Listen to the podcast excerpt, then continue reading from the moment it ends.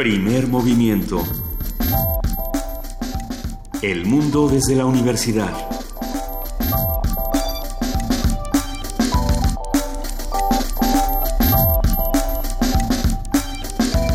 La mañana con siete minutos de este jueves 26 de enero. Soy Juana Inés de ESA, está conmigo Luisa Iglesias. Queridísima Juana Inés de ESA, muy buenos días. Muy buen día a todos los que hacen comunidad con nosotros esta mañana aquí en Primer Movimiento. Les recordamos que estamos en arroba Movimiento, en diagonal Primer Movimiento UNAM y en el teléfono 55 36 43 39. Y además amanecemos con noticias. Eh, de lo más extrañas, este asunto de Rodrigo Medina que está dando vueltas en redes sociales. Está dando vueltas en redes sociales y en medios de información. Rodrigo Medina ya ingresó a Topo Chico acusado de, malversación de fondos o de peculado. Así es, el exgobernador de Nuevo León es precisamente acusado por este asunto de Kia Motors. Ustedes recordarán eh, bastante bien eh, este asunto de peculado y daño contra el patrimonio del Estado por un monto de 3.128 millones de pesos eh, que presuntamente se habían otorgado al armador automotriz Kia Motors.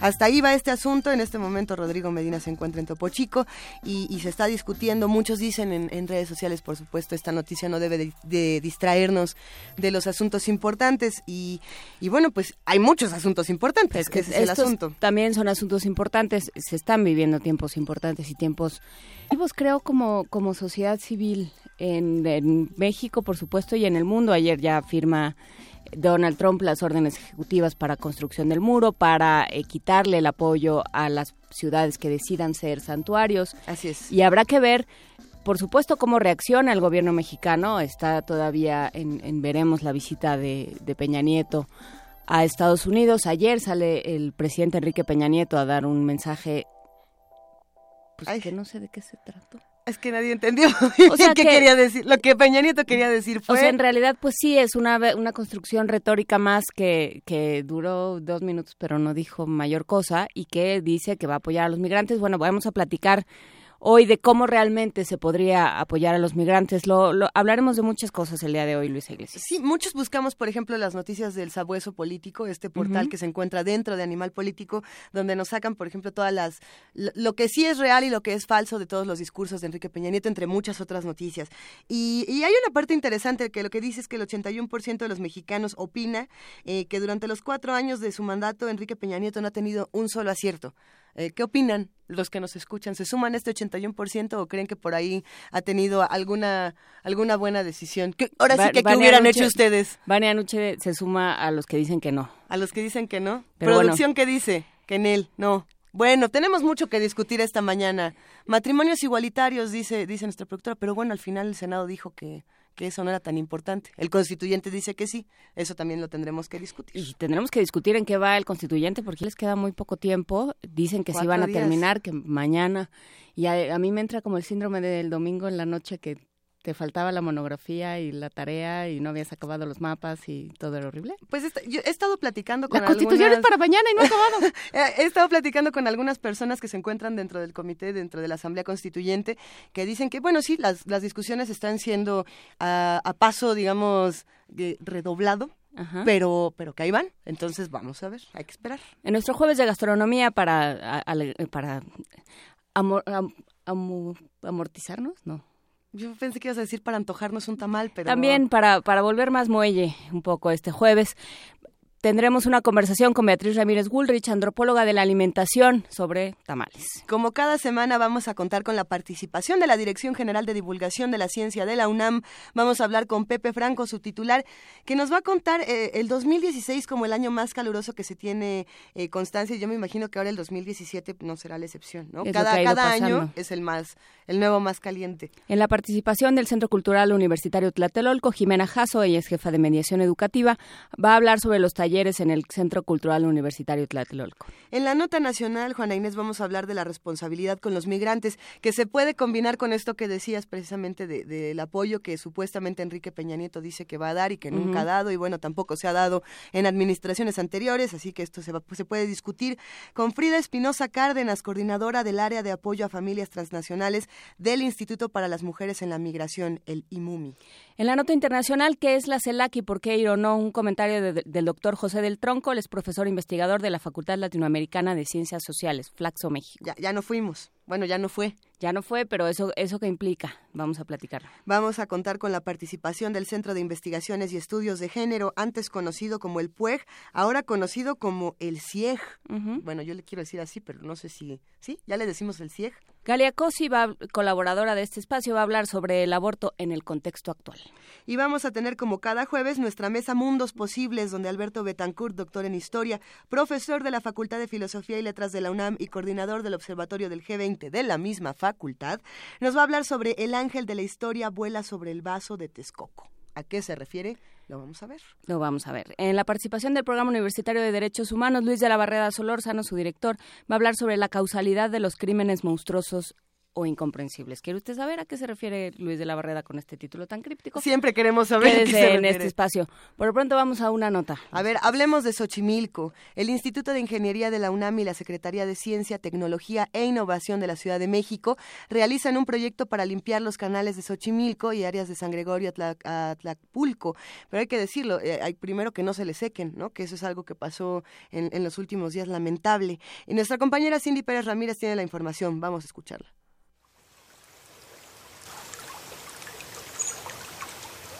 Pues como caminamos para Xochimilco, que es una gran ciudad, y en toda la más bella están fundadas las casas en la laguna de agua dulce, fragmento de la historia verdadera de la conquista de la Nueva España de Bernal Díaz del Castillo. En 1352, una de las siete tribus nahuatlacas que salieron de Chicomostoc fundó Xochimilco, vocablo náhuatl que significa en la tierra sembrada de flores. Construyeron las chinampas y los canales de agua, mismos que servían para transportar los alimentos en canoas. Los canales de Xochimilco actualmente están en rehabilitación ante la presencia de materia orgánica producida por las aguas residuales. El proyecto realizado por el Instituto de Ingeniería de la UNAM y la Secretaría de Ciencia, Tecnología e Innovación de la Ciudad de México busca recuperar esta área turística, así como San Gregorio Atlapulco y San Luis Tlaxialtemalco. Habla la académica de esa entidad universitaria, Rosario Iturbe Argüelles.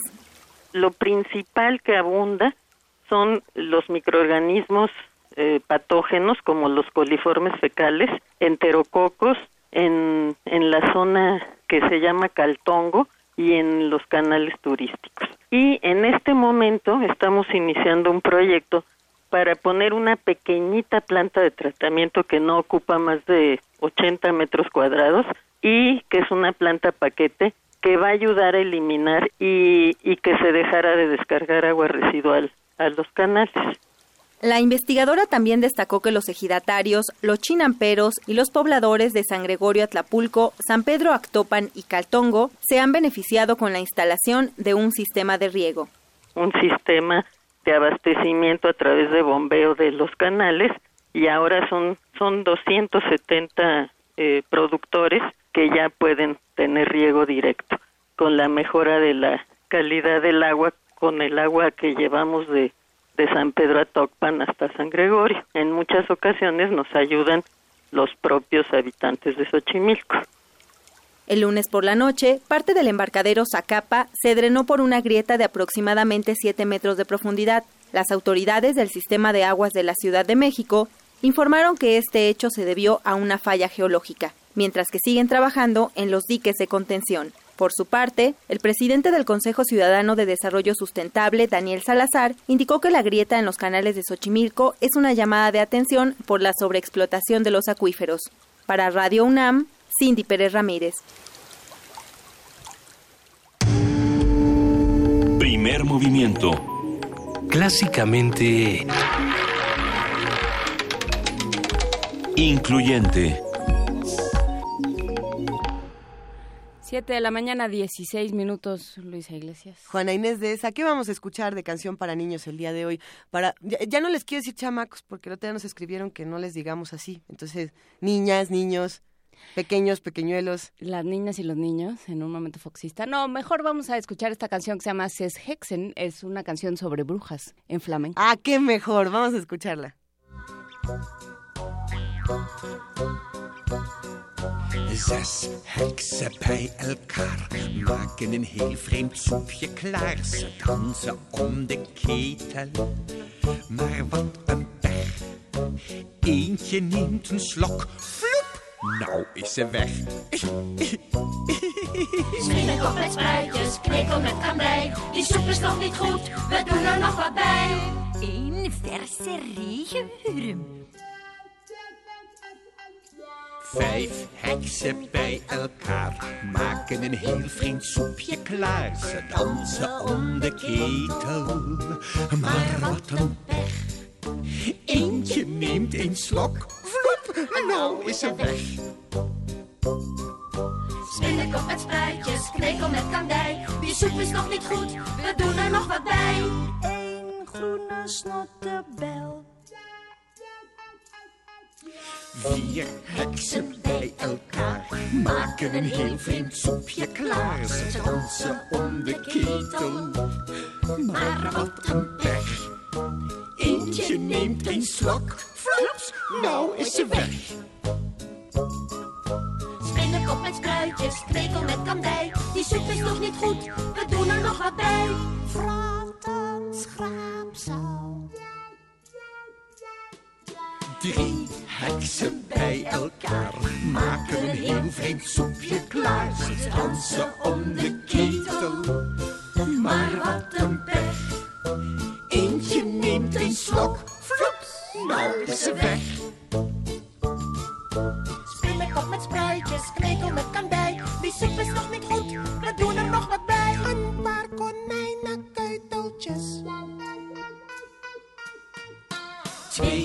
Heksen bij elkaar maken een heel vreemd soepje klaar. Ze dansen om de ketel, maar wat een pech. Eentje neemt een slok, flop, nou is ze weg. Spinnekop met spruitjes, knikkel met kandij. Die soep is nog niet goed, ik doe nog wat bij. Beetje voetschimmel. Eén heksje heel gemeen, Lage soep is nu voor mij alleen. ze danst om de ketel, maar lachte vlug. Want daar zijn floeps de anderen terug.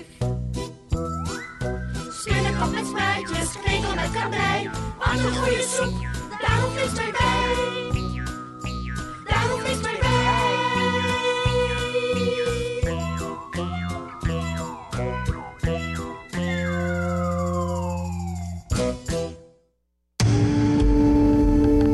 Movimiento. Clásicamente... Diverso. Jueves gastronómico. Solo para abonar a nuestra sección, nadie sabe para quién trabaja. Dice Alitzel, gracias por darme esta canción en lengua de las tierras de mi padre. ¿Ya ves? Yo sabía que alguien le iba a entender. ¿Y qué dice la canción? Pues en realidad, bueno, lo que yo vi en el video eran unas brujitas en torno a un caldero y entonces le iban poniendo más cositas y más cositas y solo se iba poniendo peor aquello. Solo se empezaba a descontrolar el caldero. Sí. Aquí, ¿Cómo se llama quien nos escribe? Alitzel. Alitzel, ¿por qué no nos cuentas de qué, de qué se trata esta canción? Un- una, una traducción para que todos los que estamos haciendo comunidad de este lado y para todos los que nos vamos a desayunar en este momento, porque en nuestra mesa de arranque del día de hoy, en nuestro jueves gastronómico, vamos a hablar de tamales. A ver, el término tamal proviene del náhuatl tamali, que significa envuelto y se utiliza para definir al platillo americano de origen indígena, que se prepara generalmente con masa de maíz cocida envuelta en hojas de la mazorca o de la misma planta del maíz, plátano, bijao, maguey, aguacate o incluso papel aluminio o plástico, o sea, de todo. Los Envuelva la masa.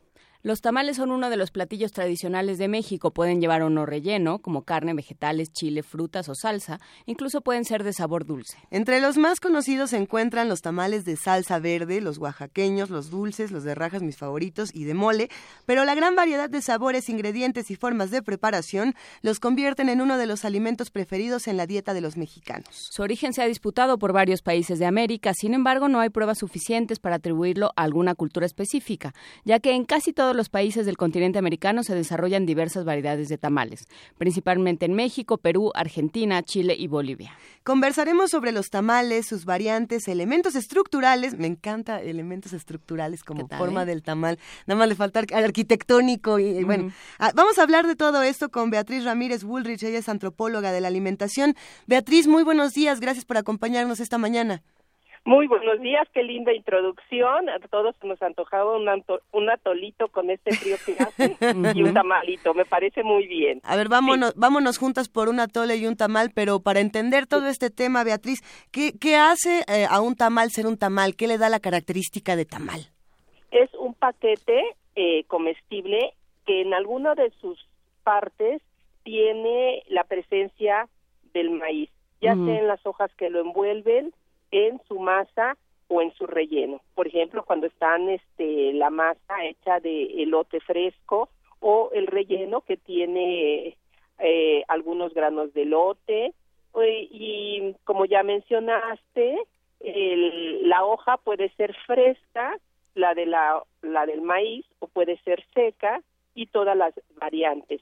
Yo creo que mm, ahora que dices que los elementos estructurales, yo creo que ningún diseño, sí, ningún diseño eh, puede superar a lo que es el tamal, porque nosotros por una parte lo tenemos en la envoltura que podría ser el molde en la que vamos a poner eh, el tamal, donde vamos a poner eh, la masa, pero también es el recipiente donde lo vamos a cocer, donde lo vamos a tomar como plato y bueno, si se deja también como servilleta. Entonces, ya quisiera cualquier mercadólogo, cualquier diseñador eh, industrial poder llegar a tener un, un diseño que reúna todas estas características. Porque cuando tú ves un tamal, cuando nosotros vemos un, unas hojas de maíz o vemos un tamal, la forma como están las hojas eh, ensambladas unas a otras, ahí mismo ya es toda una riqueza cultural. Traten ustedes de ensamblar una hoja con otra para poder almacenarla y la verdad de que es toda una tradición, de que es como un reguilete que se ve hermosísimo, ya nada más como decoración es hermosísimo. Entonces, yo sí les digo que es un reto. Por ejemplo, en antropología de la alimentación con el doctor Luis Alberto Vargas en, en la UNAM, nos reunimos cada mes para hablar de diferentes temas y le dedicamos en, en, los, en el último mes de, bueno, en, en noviembre más o menos o en septiembre, le dedicamos una jornada eh, completa a hablar tanto de la física y química del tamal como de las características de las hojas, como eh, la hoja cuando está, por ejemplo, en las hojas de plátano o las hojas de maíz, cuando las metemos a la vaporera, la, el envoltorio permite que el tamal sea una vaporera en sí mismo.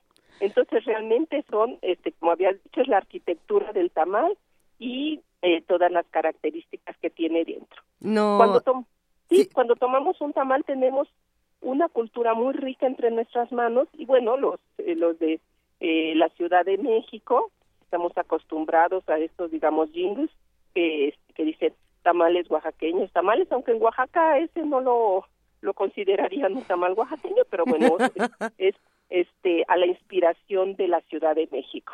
A ver, por aquí nos escribe Arturo Vallejo, a quien le mandamos un abrazo y dice que si se necesitan cuatro años de estudiar diseño industrial y un máster en Barcelona para poder hacer el diseño perfecto de un tamal, eh, pero, pero es que llama mucho la atención pensar en eso y relacionarlo con la historia eh, y con toda la tradición que tienen los tamales en nuestro país. Podríamos hacer un, un regreso, digamos, a los primeros tamales y pensar por qué son como son y cuándo tenemos quizá el primer vestigio de un tamal en, en México. Claro que sí. Mira, de lo más importante es de que eh, eh, nosotros tomamos el Popol Vuh, entonces los hombres y mujeres fuimos hechos de masa de maíz. En la masa de maíz es nuestro sustento, nuestro alimento, nuestra carne. Al ser nuestra carne y se le hace homenajes al dios maíz, nosotros eh, cuando estamos comiendo un, un tamal, estamos comiendo un alimento sagrado y lo que es muy interesante para los, la Ciudad de México, que eso sí es de, ahora sí nativo de por acá, esta creación, es que la torta del tamal o guajolota, porque aunque por fuera tiene la presencia de del trigo, sin embargo, en su corazón está la presencia del maíz, o sea, juntos pero no revueltos. Entonces, resulta que tenemos ahí la fusión o el mestizaje al comer una una una guajolota que es de lo más cotidiano, sobre todo en las en los lugares donde están la gente que trabaja y la tamalera hay un, hay muchos refranes, uno dice palabra de tamalera y se tomaba antes como que te decía que iba a poner su puesto a las seis de la mañana y llegaba a seis y media. Pero ahora no, porque ahora saben que sus clientes se van y entran a trabajar y no pueden. Si, si llegan tarde, pues ya se les fue el cliente, entonces son súper puntuales.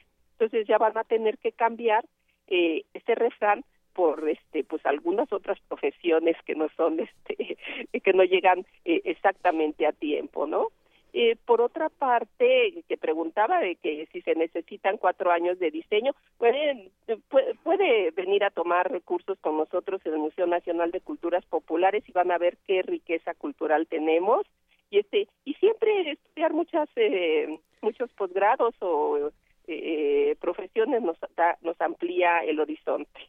No, pero desde luego también estudiar lo que sucede todos los días, porque sí son, o sea, es, es una es una perfección cotidiana el, el tamal, digamos en términos en términos estructurales, en términos ya en términos nutricionales es otra historia, pero Sí. pero sí hay eh, esta posibilidad de, de acercarse a diferentes ingredientes, a diferentes eh, cocciones, sabores, combinaciones en una en un envoltorio perfecto.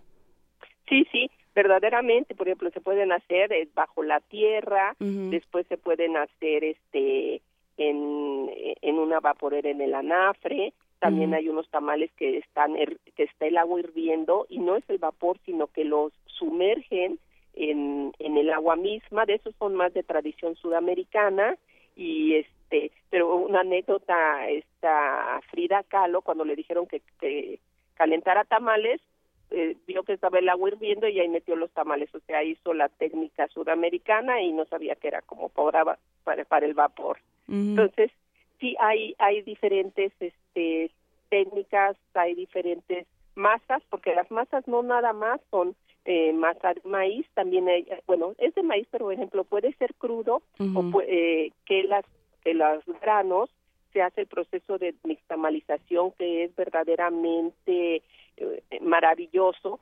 ¿Cómo es que nuestros bisabuelos este, indígenas pudieron llegar al corazón mismo del grano haciendo el proceso de nixtamalización. Ahí el del Instituto Politécnico Nacional hay un experto sobre nixtamalización, hay congresos de nixtamalización y es muy muy interesante. Igual que de, de las masas hay una propuesta del profesor Augusto Trejo en que para no estar importando maíz de, este, de por acá del norte, eh, se pueda hacer con maíz nativo y añadirle papa para poder para poder este eh, pues eh, hacerlo con solamente ingredientes eh, de aquí de nuestras regiones o mexicanos.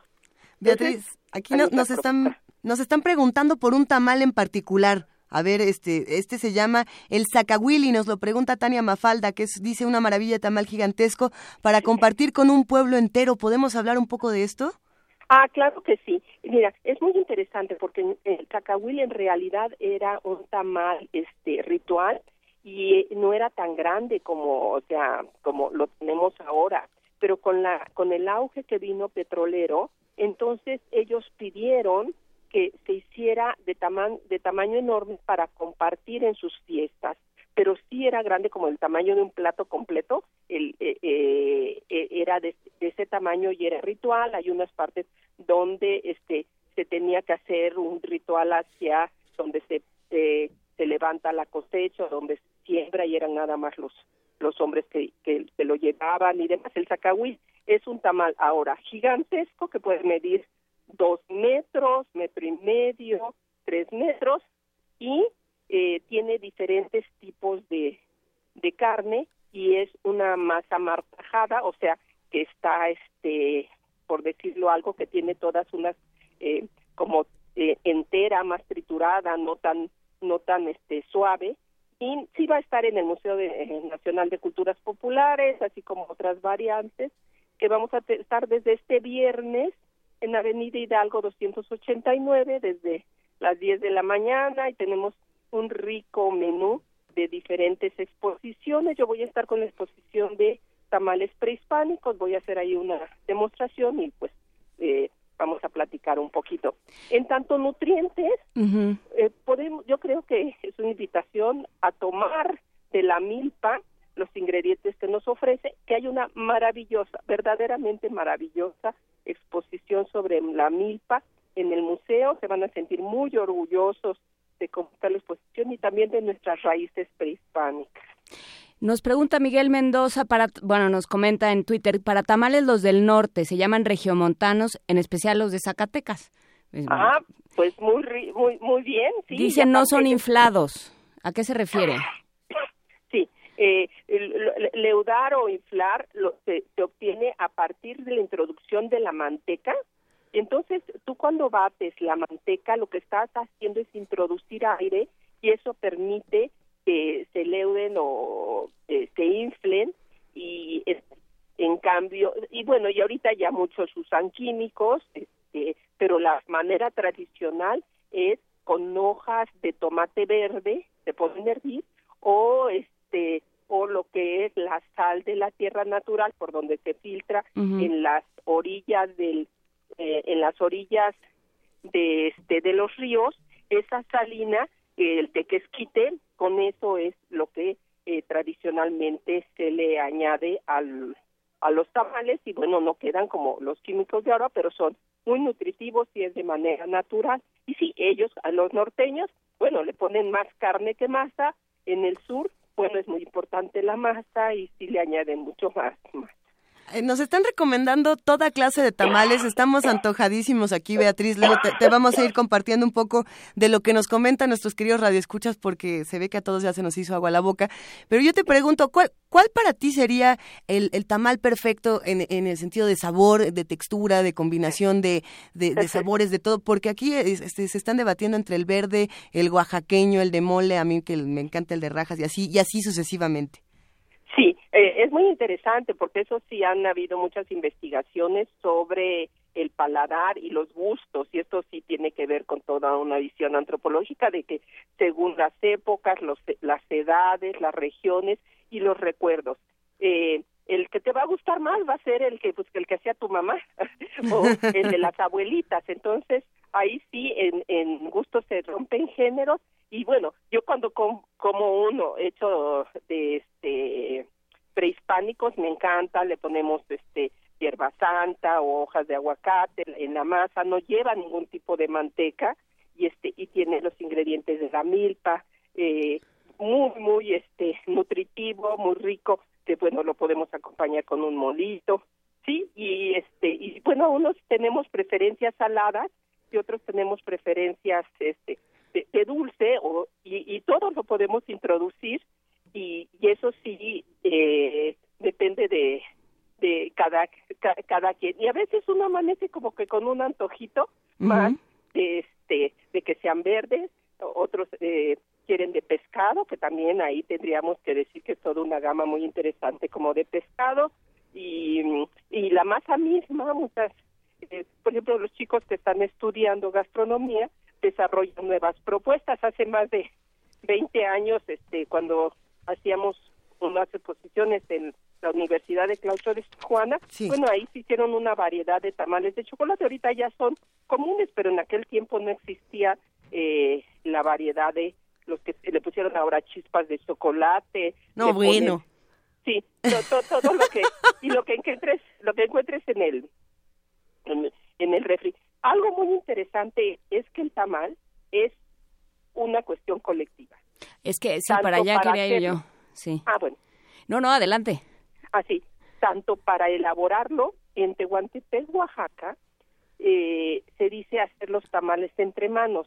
Y eso significa que vas a reunirte tus comadres, con tus amigas, eh, con la vecina, porque es algo, es un proceso largo y colectivo.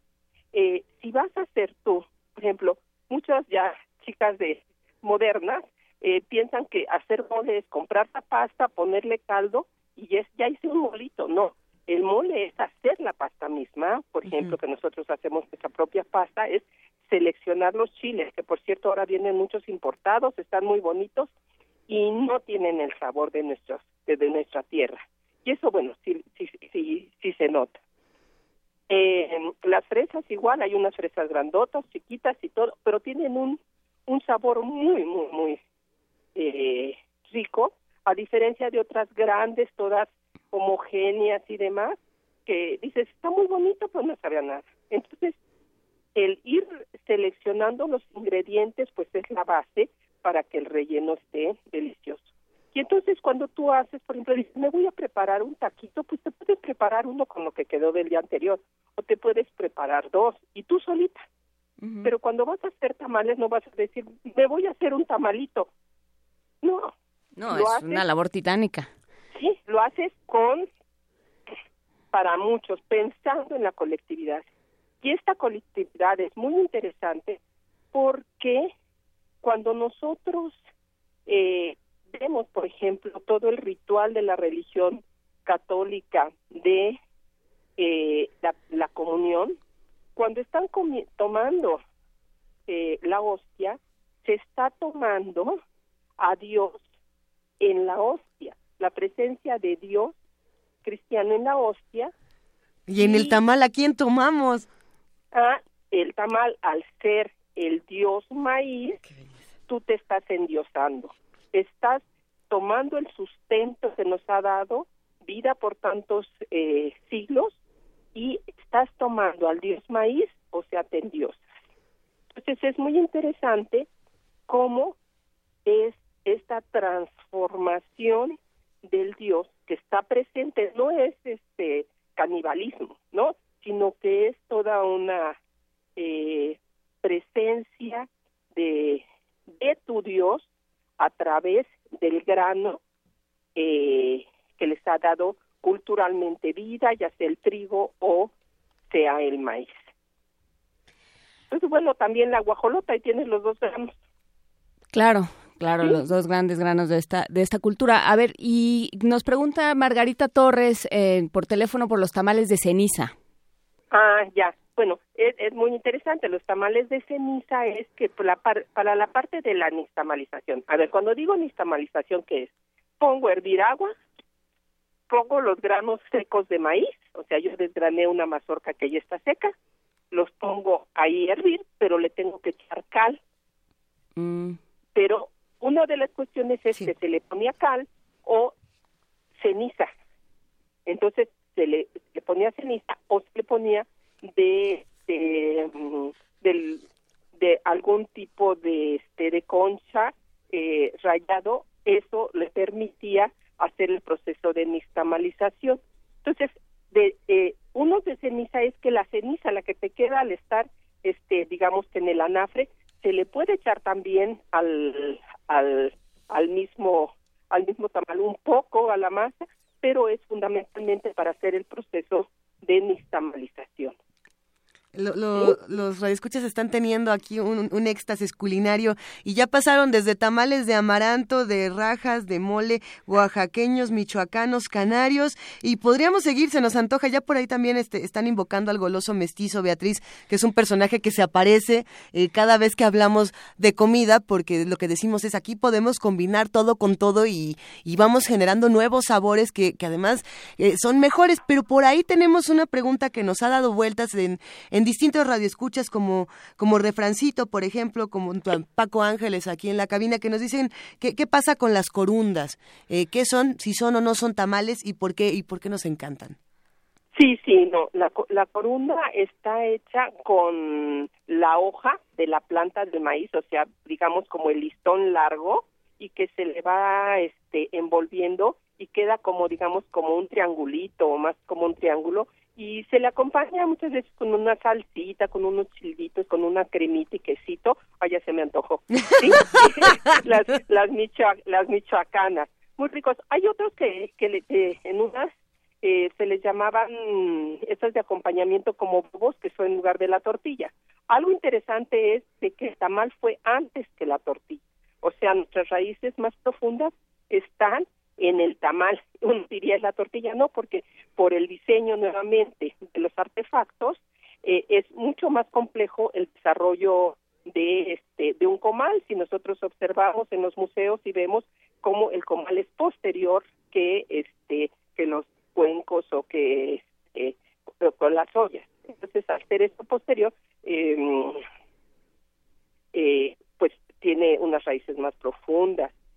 También en esos son algunas investigaciones recientes de arqueología en donde han encontrado como un tipo de albercas en, en la zona de Tehuacán, Puebla, en donde dicen aquí seguramente se hizo una nixtamalización en frío, o sea, eh, porque encuentran restos de cal y sin embargo no hay una no que sirva como para almacenar agua y luego canalizar alguna parte, sino que para hacer el proceso de nixtamalización. Y mencionaste, eh, los de tu público, eh, mencionaron uno de los canarios, que son muy interesantes, porque eso es de harina de arroz con mantequilla. Son deliciosos, son con pan- panquecitos, esponjaditos muy, muy ricos, pero estos son de harina de arroz. Aunque hay otros que son de Sudamérica que tienen el arroz, en- la presencia del arroz en, en el tamal, en el envuelto. Sin embargo, eh, las, las, las canarias sí son de, de, de harina de arroz. ¿Y cuándo llegó el arroz? O sea, ¿de cuándo Ah, son pues, estos? Ah, bueno, no, yo, yo creo, yo- bueno, es de- de- podrían ser como que más recientes por el por el hecho de que después de la conquista, porque tiene la presencia de la mantequilla, ¿sí? Tiene la presencia de la mantequilla y bueno, con Nao de China, pues este Filipinas, ahí también en antropología de la alimentación se están haciendo vínculos con Filipinas para este, porque ellos tienen tamales para ver cómo es, eh, qué presencia eh, tienen. Y si le vamos nosotros viendo en diferentes partes del mundo, tienen algún eh, alimento que está envuelto con hojas de su naturaleza y lo que es una maravilla es que después de la mano humana para cortar alimentos y llevarlo y lo guardas, pues está la hoja de la naturaleza. Cuestión que nosotros seguimos teniendo con las hojas de maíz o con las hojas de plátano o con diferente tipo de hojas como lo de la planta misma, ya sea fresca o ya sea seca. Y es una maravilla porque, por ejemplo, lo almacenas, las hojas de maíz seco, y lo almacenas y está como cartón. Y lo tienes que hidratar para que se haga flexible. O sea, ¿quién puede eh, competir con ese diseño maravilloso de poderlas guardar por eh, meses y que ahí permanezca en buen estado y después cuando lo hidratas se hace flexible y entonces lo puedes tú manipular y es como un pequeño regalito, un pequeño obsequio. Las formas de envolver, eso es toda una cátedra especial de cómo se envuelven, si los ensamblas eh, uno frente al otro, si lo haces como costalito, si le haces un amarre, si para distinguirlos de que al, niño no le gustan las pasitas, entonces le pones doble amarre, si los haces más grandes. Y por mi experiencia ha sido muy interesante cuando eh, enseño a hacer tamales a los chicos, van teniendo su el mismos ingredientes, los mismos eh, receta y todo, y resulta que, por ejemplo, el gordito lo hace más gordito, el, la delgadita lo hace más alargado, el este y así cada quien como que lo va haciendo un poquito a semejanza de, de, de su físico y, y, y también de su gusto, ¿no? La que está a dieta, Sí. bueno, los hace chiquitos porque se come tres, ¿verdad? Pero este es- va cambiando. Hay un sentimiento de alta traición, Beatriz, que creo que muchos hemos compartido cuando, cuando pedimos uno, no sé, de mole, y nos dicen, va a ser el que tiene el hilito rojo y lo abres y es el de dulce, y dices, bueno, pero ¿por qué me has traicionado, eh, hermano tamalero, que yo confiaba en ti? Y creo que a muchos les ha ocurrido esta Ajá. misma sensación. Pero en ese sentido, y ya para cerrar, ¿qué hacemos para conocer más contigo? ¿Cómo te seguimos? ¿Dónde vas a estar? Porque sabemos que tienes muchos planes. Sí, es, mira, estamos, en, eh, me pueden localizar en el Museo Nacional de Culturas Populares. Ahí doy este eh, cursos, conferencias, asesorías que, ahorita estamos asesorando a una empresa que quiere este hacer tamales y demás. Y desarrollamos también nuevos, nuevos, este, nuevas recetas según los gustos. Y bueno, me pueden en este, así tamales especiales arroba hotmail.com eh, o sea, se va a unir es este tamales especiales y punto intermedio ni nada, tamales especiales arroba hotmail.com. Con muchísimo gusto y este, bueno, preguntan ahí en, en la dirección en el museo y ellos le dicen, oh, centenario 180, esquina Berlín en Coyoacán. Nada más que ahorita estamos como locos preparando tamales para el museo, entonces para una con mucho gusto tardo en contestar porque como los buenos tamales eh, se cocinan con lentitud, eh, atiendo lentamente, cocino lentamente y todo lo hago muy lento. Muchas gracias Beatriz Ramírez Gulrich por esta conversación. Ella es antropóloga de la alimentación. La encuentran en tamalesespeciales.hotmail.com. Muchísimas gracias Beatriz. Gracias y les debo unos este, tamalitos para no hacerles de chivo los tamales. Exactamente, muchas gracias. gracias, un abrazo. Abrazote. Y recuerdos envueltos en hoja de maíz. Qué Gracias. maravilla. Gracias, Beatriz. Nos vemos, chao. Hasta luego. Vamos a escuchar de Lalo Guerrero, La Tamalada. Que no se acaba ni por nada.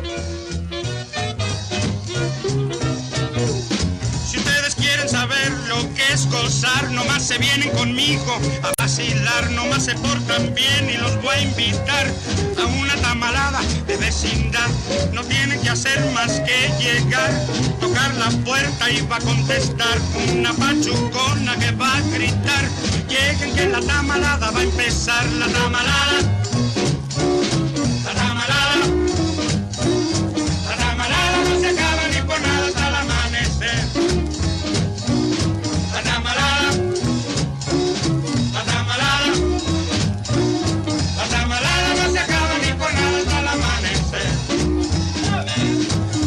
Hicimos ni más, más que llegar y luego la vitrola empezó a tocar. Escogimos las chamacas más bonitas y sas, empezamos a darle al jitterbug. La aventé para allá y la aventaba para acá y ella me seguía sin perder compás y la música toque y toque sin parar. Las cosas empezaron a calentar la tamalada. La tamalada.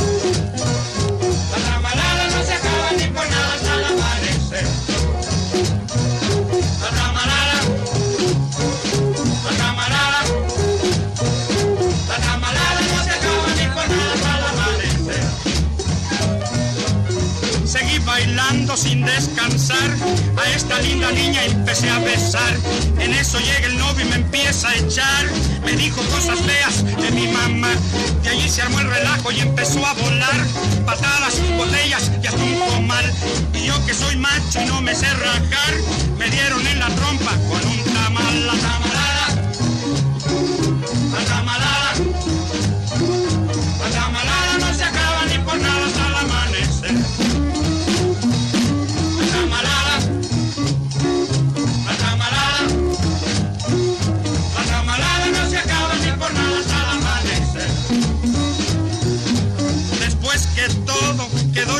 Sirvieron los tamales calientitos ya, sus frijoles refritos y no sé qué más, sin faltar sus respectivas tortillas. La tamalada,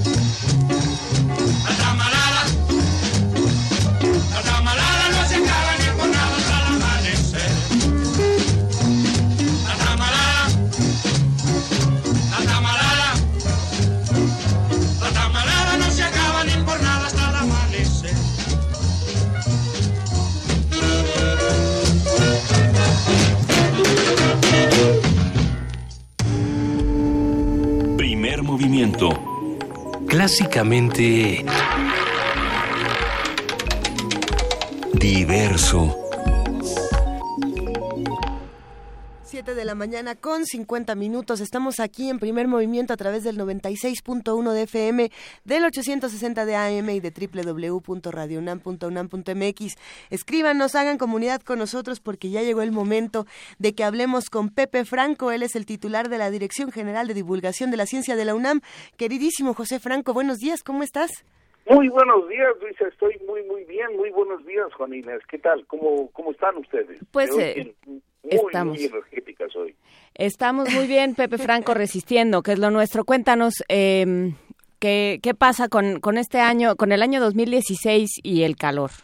Sí, bueno, mira, el, este, hay, hay signos que yo creo que son muy preocupantes, que muestran que hay un- una tendencia muy clara de aceleración en, en- en el clima de la Tierra. 2014 eh, rompió récords en su momento, 2015 también rompió récords de, de, este, de temperaturas eh, y, y 2016 volvió a romper récords en la temperatura promedio de la Tierra. Entonces hemos tenido tres años eh, que han sido eh, pues los tres años que cada uno de ellos ha sido más caliente que los demás eh, desde aproximadamente 1880 que fue cuando se iniciaron las este, las mediciones eh, de, de, de la temperatura global de la Tierra. Y esto pues obviamente tiene muchísimas implicaciones. Y que van im- implicaciones en digamos en, en lo que ya sabemos el, el hielo del, de los casquetes polares se está derritiendo el hielo de los glaciares en las montañas se está se está derritiendo y todo esto está haciendo que el, eh, los niveles de agua en el mar pues estén subiendo y esto tiene implicaciones muy muy fuertes para las zonas co- costeras. Primero, eh, las zonas costeras de muchos lugares eh, que no son muy altos, este, pues están sufriendo inundaciones a lo largo de todo el año. Y digamos lo peor de todo esto es que hay países que son eh, países que tienen eh, pues eh, eh, islas con que sobresalen muy poquito sobre el nivel del mar que obviamente están tendiendo a desaparecer y a volverse lugares inhóspitos donde pues eh, los mantos de agua dulce se están contaminando con agua salada. Estos son, digamos, eh, temas eh, claros que ya se han venido subrayando a lo largo del tiempo. Hay temas muy fuertes asociados con la salud, porque al cambiar el clima, eh, pues obviamente esto implica que hay migraciones, migraciones de animales, migraciones de insectos y por lo tanto también migraciones de seres humanos que pues buscan alimento o se quieren proteger de, del incremento de las aguas, lo cual hace que pues por un lado los sistemas ecológicos cambien, pero por otro lado también la transmisión de, de enfermedades eh, eh, cambie, porque pues junto con muchos de los este de los insectos pues también cambian migran las enfermedades y por otro lado eh, también l- hay un impacto muy muy fuerte en las este en las cosechas porque pues muchos insectos polinizan muchos eh, animales como los murciélagos polinizan y al tener cambios de lugar pues obviamente esto implica que eh, los polinizadores dejan de estar en los lugares donde estaban antiguamente y pues esto cambia también eh, muy muy fuertemente eh, la distribución de plantas en el mundo. Entonces hay toda una serie de, de eventos que son eh, básicamente impredecibles y pues obviamente a lo largo de varios años eh, se ha intentado tener eh, pues toda una serie de iniciativas a nivel global porque esto hay que combatirlo a nivel mundial eh, iniciativas a nivel global que reviertan estos cambios. Y bueno ya China y Estados Unidos que son los principales contaminantes se habían puesto de acuerdo para hacer esto. Y el ¿Y qué tener crees? un presidente eh, no solamente ignorante sino que hace eh, caso omiso de lo que la evidencia científica está mostrando, pues representa un peligro no únicamente para Estados Unidos, sino un peligro para toda la humanidad. Entonces hay preocupación, hay una preocupación muy fuerte, porque además de, de digo, independientemente de que lo niegue de manera personal, lo cual pues es su tiene su derecho, eh, está generando nuevamente políticas que van perpendiculares a las políticas que se han tomado en todo el mundo. Y esto es muy preocupante y por lo tanto en nuestro país y en el resto de los países y sobre todo en Estados Unidos es fundamental hacer una campaña muy, muy importante, fuerte, para que el público en general, para que la sociedad, para que los ciudadanos se den cuenta de los peligros que implica el tener eh, las iniciativas que está eh, lanzando nuestro, pues ni tan querido amigo, más bien nuestro querido enemigo, porque es enemigo de México, eh, Donald Trump. Sí, es, será interesante ver a quién elige para como asesores científicos, ¿no? Allá hay una discusión, ya hay información circulando a ese respecto. Habrá que ver a quién termina eligiendo y eh, también cuáles son las prioridades. En el momento en que le dice a los constructores de automóviles, no se preocupen, voy a bajar los estándares de emisiones, pues será buena noticia aparentemente para, lo- para quienes venden coches, pero no para el resto del planeta. Bueno, es que ni siquiera son buenas noticias para quienes venden coches, ni siquiera son buenas noticias para los que están haciendo negocios con esto, porque ellos, sus hijos, sus nietos, etcétera, van a sufrir igualito los efectos del cambio climático. O sea, aquí no hay ganadores, o sea, hay una estupidez eh, muy, muy dirigida por por este eh, por este deseo de, de, hacer dinero de manera muy muy fácil. Entonces, lo que estamos mirando en, en el gabinete en Estados Unidos son una serie de intereses, pues obviamente no que no tienen nada que ver con los intereses de la ciudadanía del mundo, sino más bien con intereses financieros, este, eh, pues muy muy oscuros. Pues bueno, queda, queda hecha la reflexión, Pepe Franco, y vamos, vamos viendo de, de qué lado ponemos nuestros intereses. Gracias por esta conversación. Pues como siempre un placer y este y yo creo que hay que hacer un esfuerzo porque al menos nuestra sociedad tenga muy muy claro los impactos del cambio climático. Justamente, queridísimo Pepe Franco. Es un tema grave que vamos a seguir discutiendo y si te parece bien, eh, retomémoslo la próxima semana que tengamos más información de lo que está ocurriendo con todo esto. Con muchísimo gusto cuando ustedes quieran. Gracias, querido Muchas Pepe. Un abrazo. Creo que la semana entrante vamos a hablar un poco de cáncer, ¿eh? Hay que hay que tocar más Pues temas. sí, por supuesto que sí. Muchísimas gracias, Pepe. Les mando un abrazote. Gracias, Hasta Pepe. luego. Pepe Franco. Tenemos tres pases dobles para el partido del domingo, para este domingo 29 a las 12, Pumas contra Necaxa, por supuesto en el Estadio Olímpico Universitario. Los vamos a regalar por teléfono sin así, sin mayores. Así sin más, dice Vania Noche. Eh, Vania, Hizo como, cara como de... como se acaba de ir de vacaciones a comer tamales, a comer sacahuilta, feliz. Tenemos tres pases dobles, pues, para el partido del domingo 29 de enero a las 12, Pumas contra Necaxa, 55, 36, 43, 39. Y yo Ese se antoja. tengo que voltear a ver dónde estaba el papelito con el teléfono para Pero- acordarme del teléfono. Pero ya no existe el nos papelito. quitaron el papelito. 55, 36, 43, 39. Vámonos a corte. Primer movimiento. Clásicamente... Universitario.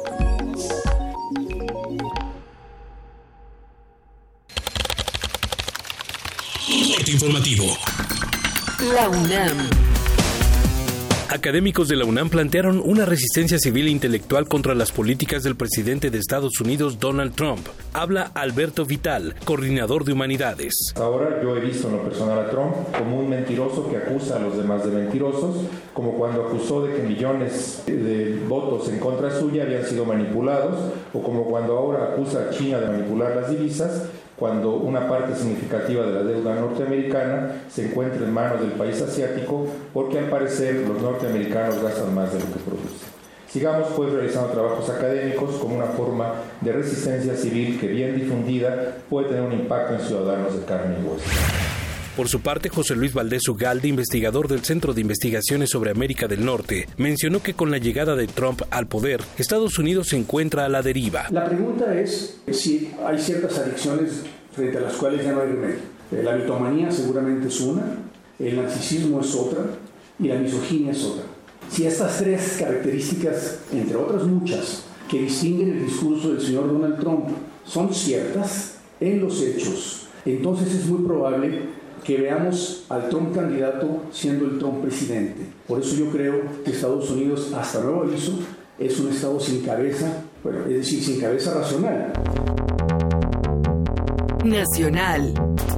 Andrés Manuel López Obrador, presidente de Morena, recomendó al Ejecutivo Federal presentar ante la ONU una demanda contra el presidente de Estados Unidos por violación de derechos humanos. Vamos a entregar un documento formal a Enrique Peña Nieto para que se presente una demanda ante la ONU de eh, manera inmediata por violación de derechos humanos y por discriminación racial eh, contra el gobierno de Estados Unidos.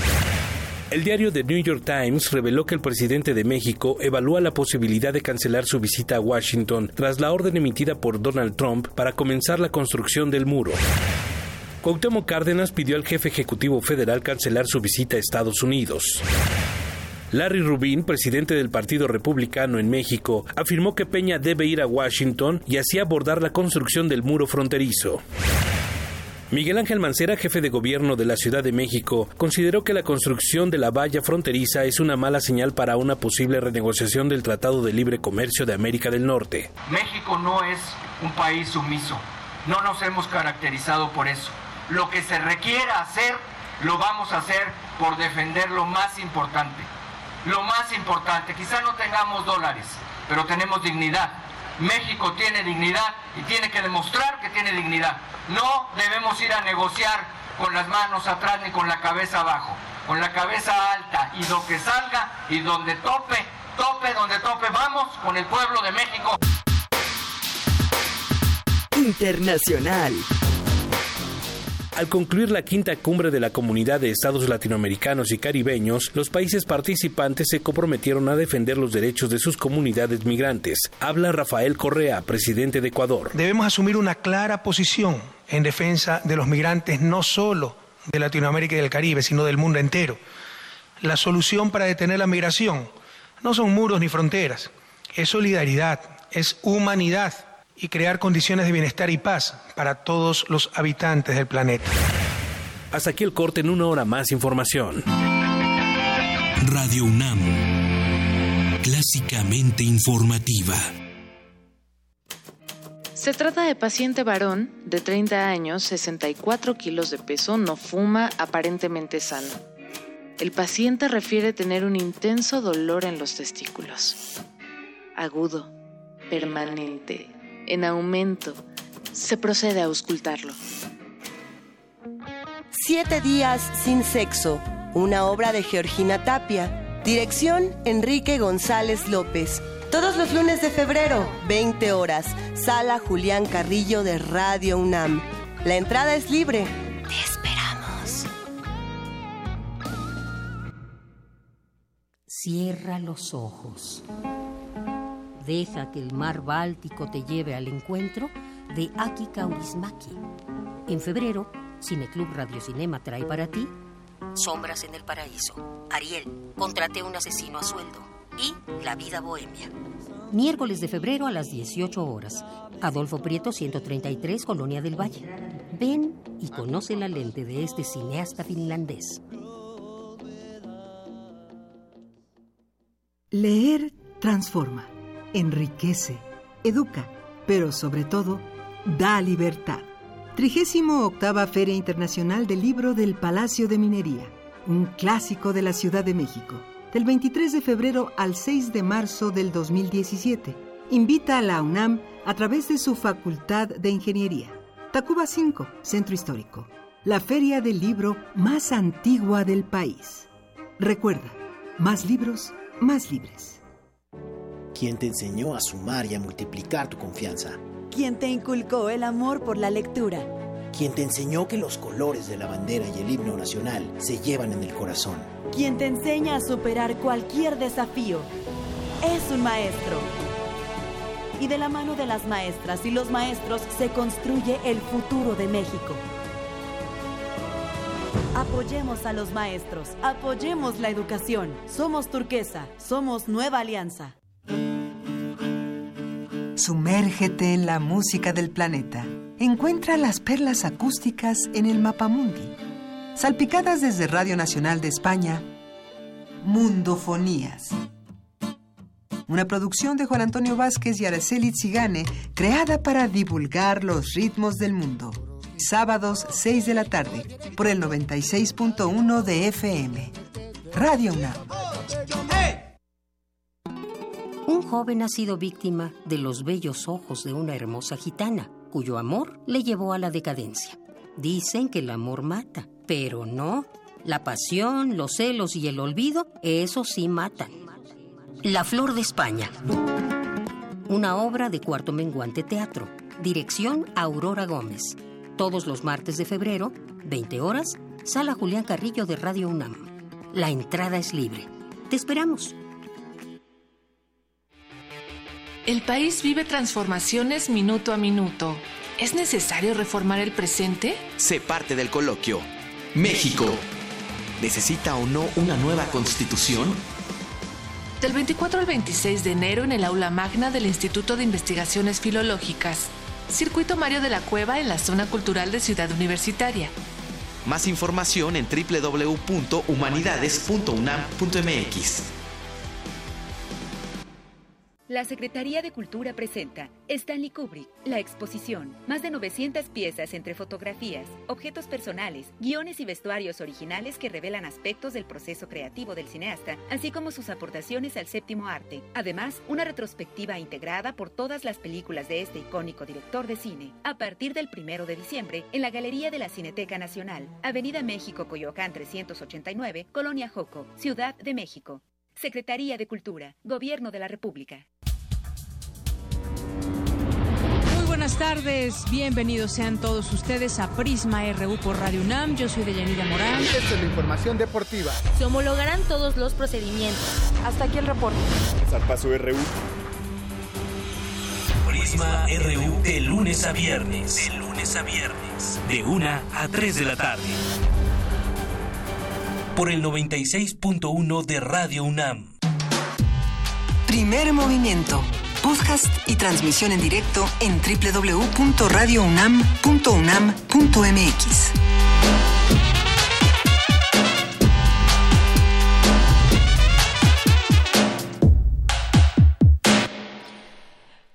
Muchas gracias a todos. Son las 8 de la mañana con 8 minutos del jueves 26 de enero. Eh, nos escriben, nos escriben de los lugares más exóticos, Luisa. ¿Quién nos escribió esta vez, querida Juana Inés? Nos escribió eh, desde Ghana, que ya van varias veces que nos escribe y se lo agradecemos muchísimo. ¿Alejandra? Alejandra Montiel, Sí. que nos dice además que en Ghana también hay tamales, se llaman Fante Kenkei. Hasta Gana mandamos un abrazo gigantesco y un tamal de chipilín para que, para que tenga de todos, que nos mande uno para acá, primer movimiento. Y a todos los que nos escuchan, que estén aquí en la ciudad, tenemos boletos. Sí, pero espérame, es que había método en mi locura, porque también nos escribe eh, desde. Nicaragua Rosario Castañeda Ah. y dice, ¿por qué Donald Trump puede estar gobernando por decreto? ¿Puede sostener esa forma de gobernar? ¿Por qué Obama tuvo muchas trabas para lograr reforma? Reformas, porque no lo hizo por decreto. Obama tuvo sus propias eh, de- decisiones ejecutivas justamente frente a un Congreso que le era tan adverso. Y ahora justamente eso es lo que está sucediendo, que se están revirtiendo muchas cosas. Pero bueno, eh, lo vamos a platicar con más con más cuidado. Hablábamos en el corte, Luisa, de, de este tuit que acaba de lanzar Así es. Donald Trump. Hace aproximadamente unos 10 minutos tuitea en, en su cuenta, eh, no, en, no en POTUS, que tendría que ser la cuenta desde donde quizá tendrían que salir estos mensajes, no lo sé, eh, desde su cuenta ni personal. frente al- a las corresponsales de la Casa Blanca, que es realmente la fuente de la Casa Blanca, que es donde se tendrían que dar los anuncios. Básicamente, lo que dice Donald Trump en su Twitter, en su cuenta de Twitter es, eh, si México no quiere pagar por el muro, entonces no, te- no tiene sentido que, que se haga esta visita del presidente Enrique Peña Nieto, ¿no? Básicamente es lo que dice el mensaje. Eh, qué, complejo que los mensajes estén dando a, a partir de una cuenta de Twitter y que estas sean las nuevas maneras de discutir, pero bueno, qué interesante analizarlo con los expertos próximamente. Luego platicaremos con ello porque sí, eh, pensar en una política eh, internacional que se maneje con bravuconadas y con, y con mensajes de 140 caracteres, a mí siempre me trae a la mente a Ortega y Gasset, que dice se gobierna sentado. Y no da la impresión de que nadie en este momento esté gobernando sentado. Entonces, bueno, vamos, vamos pensándolo ahí, les dejamos a Ortega y Gasset, que siempre viene bien. Y, los que quieran leer a Ortega y Gasset o los que quieran eh, leer otro tipo de cosas, les vamos a dar boletos a todos, pero antes vamos a hablar con nuestra amiga Jimena Jasso, ella es jefa de mediación educativa del Centro Cultural Universitario Tlatelolco. ¿Cómo estás, Jimena? Buenos días. Hola, muy buenos días, ¿cómo están? Muy bien, qué gusto escucharte. Oye, cuéntanos, por favor, talleres en el Centro Cultural Universitario Tlatelolco para todos los que nos escuchan. Sí, claro, hoy venía a platicarles de dos talleres que vamos a tener los próximos meses. Eh, empezamos con el mes de febrero. Vamos a tener los sábados una actividad sobre comida prehispánica y los alimentos vamos a platicar sobre la cosmovisión prehispánica y bueno, quisimos trabajar este tema porque, bueno, sabemos que la comida mexicana ahora es patrimonio inmaterial de la humanidad y obviamente muchos de estos productos pues vienen desde raíces prehispánicas, muchas de las preparaciones y pues reconocer todo todo este mundo prehispánico nos parecía muy muy importante. Claro que tenemos dos museos que trabajan estos temas y bueno, pues conocer a algunos dioses. El maíz siempre tuvo relación con los dioses en esta época. Así es. Y bueno, finalmente después de, de tener todo este recorrido para conocer algunas eh, cuestiones de este tema, vamos a hacer una, una pequeña alegría con el público, sobre todo porque el amaranto también fue muy importante en esta época. De hecho, el amaranto también era, se, se, ¿cómo se dice? Se revolvía con un poco de miel incluso con sangre de algunas personas y después eh, lo manipulaban y hacían dioses con él. Eh, después en algunos rituales pues se lo comían.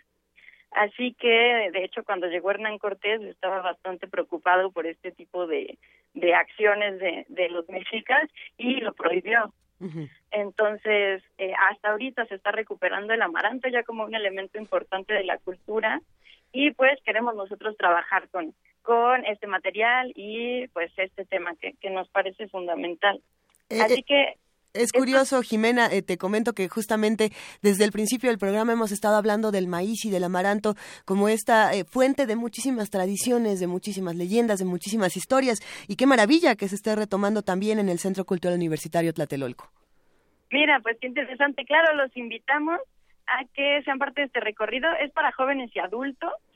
Y bueno, eh, también lo que queremos es que se la pasen bien, que nos divirtamos un rato. Eh, si quieren venir solos, pues que conozcan gente por acá. Y bueno, ahorita al final le paso los datos para que puedan escribirnos los interesados. Y el otro taller que les quería platicar es en marzo.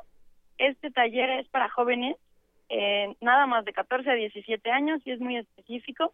Y bueno, este taller lo hacemos en conjunto con Fundación GIN, que es una fundación que trabaja eh, para apoyar y desarrollar los talentos. Sí. Y es un taller de fotos, se llama Nuestros Rostros.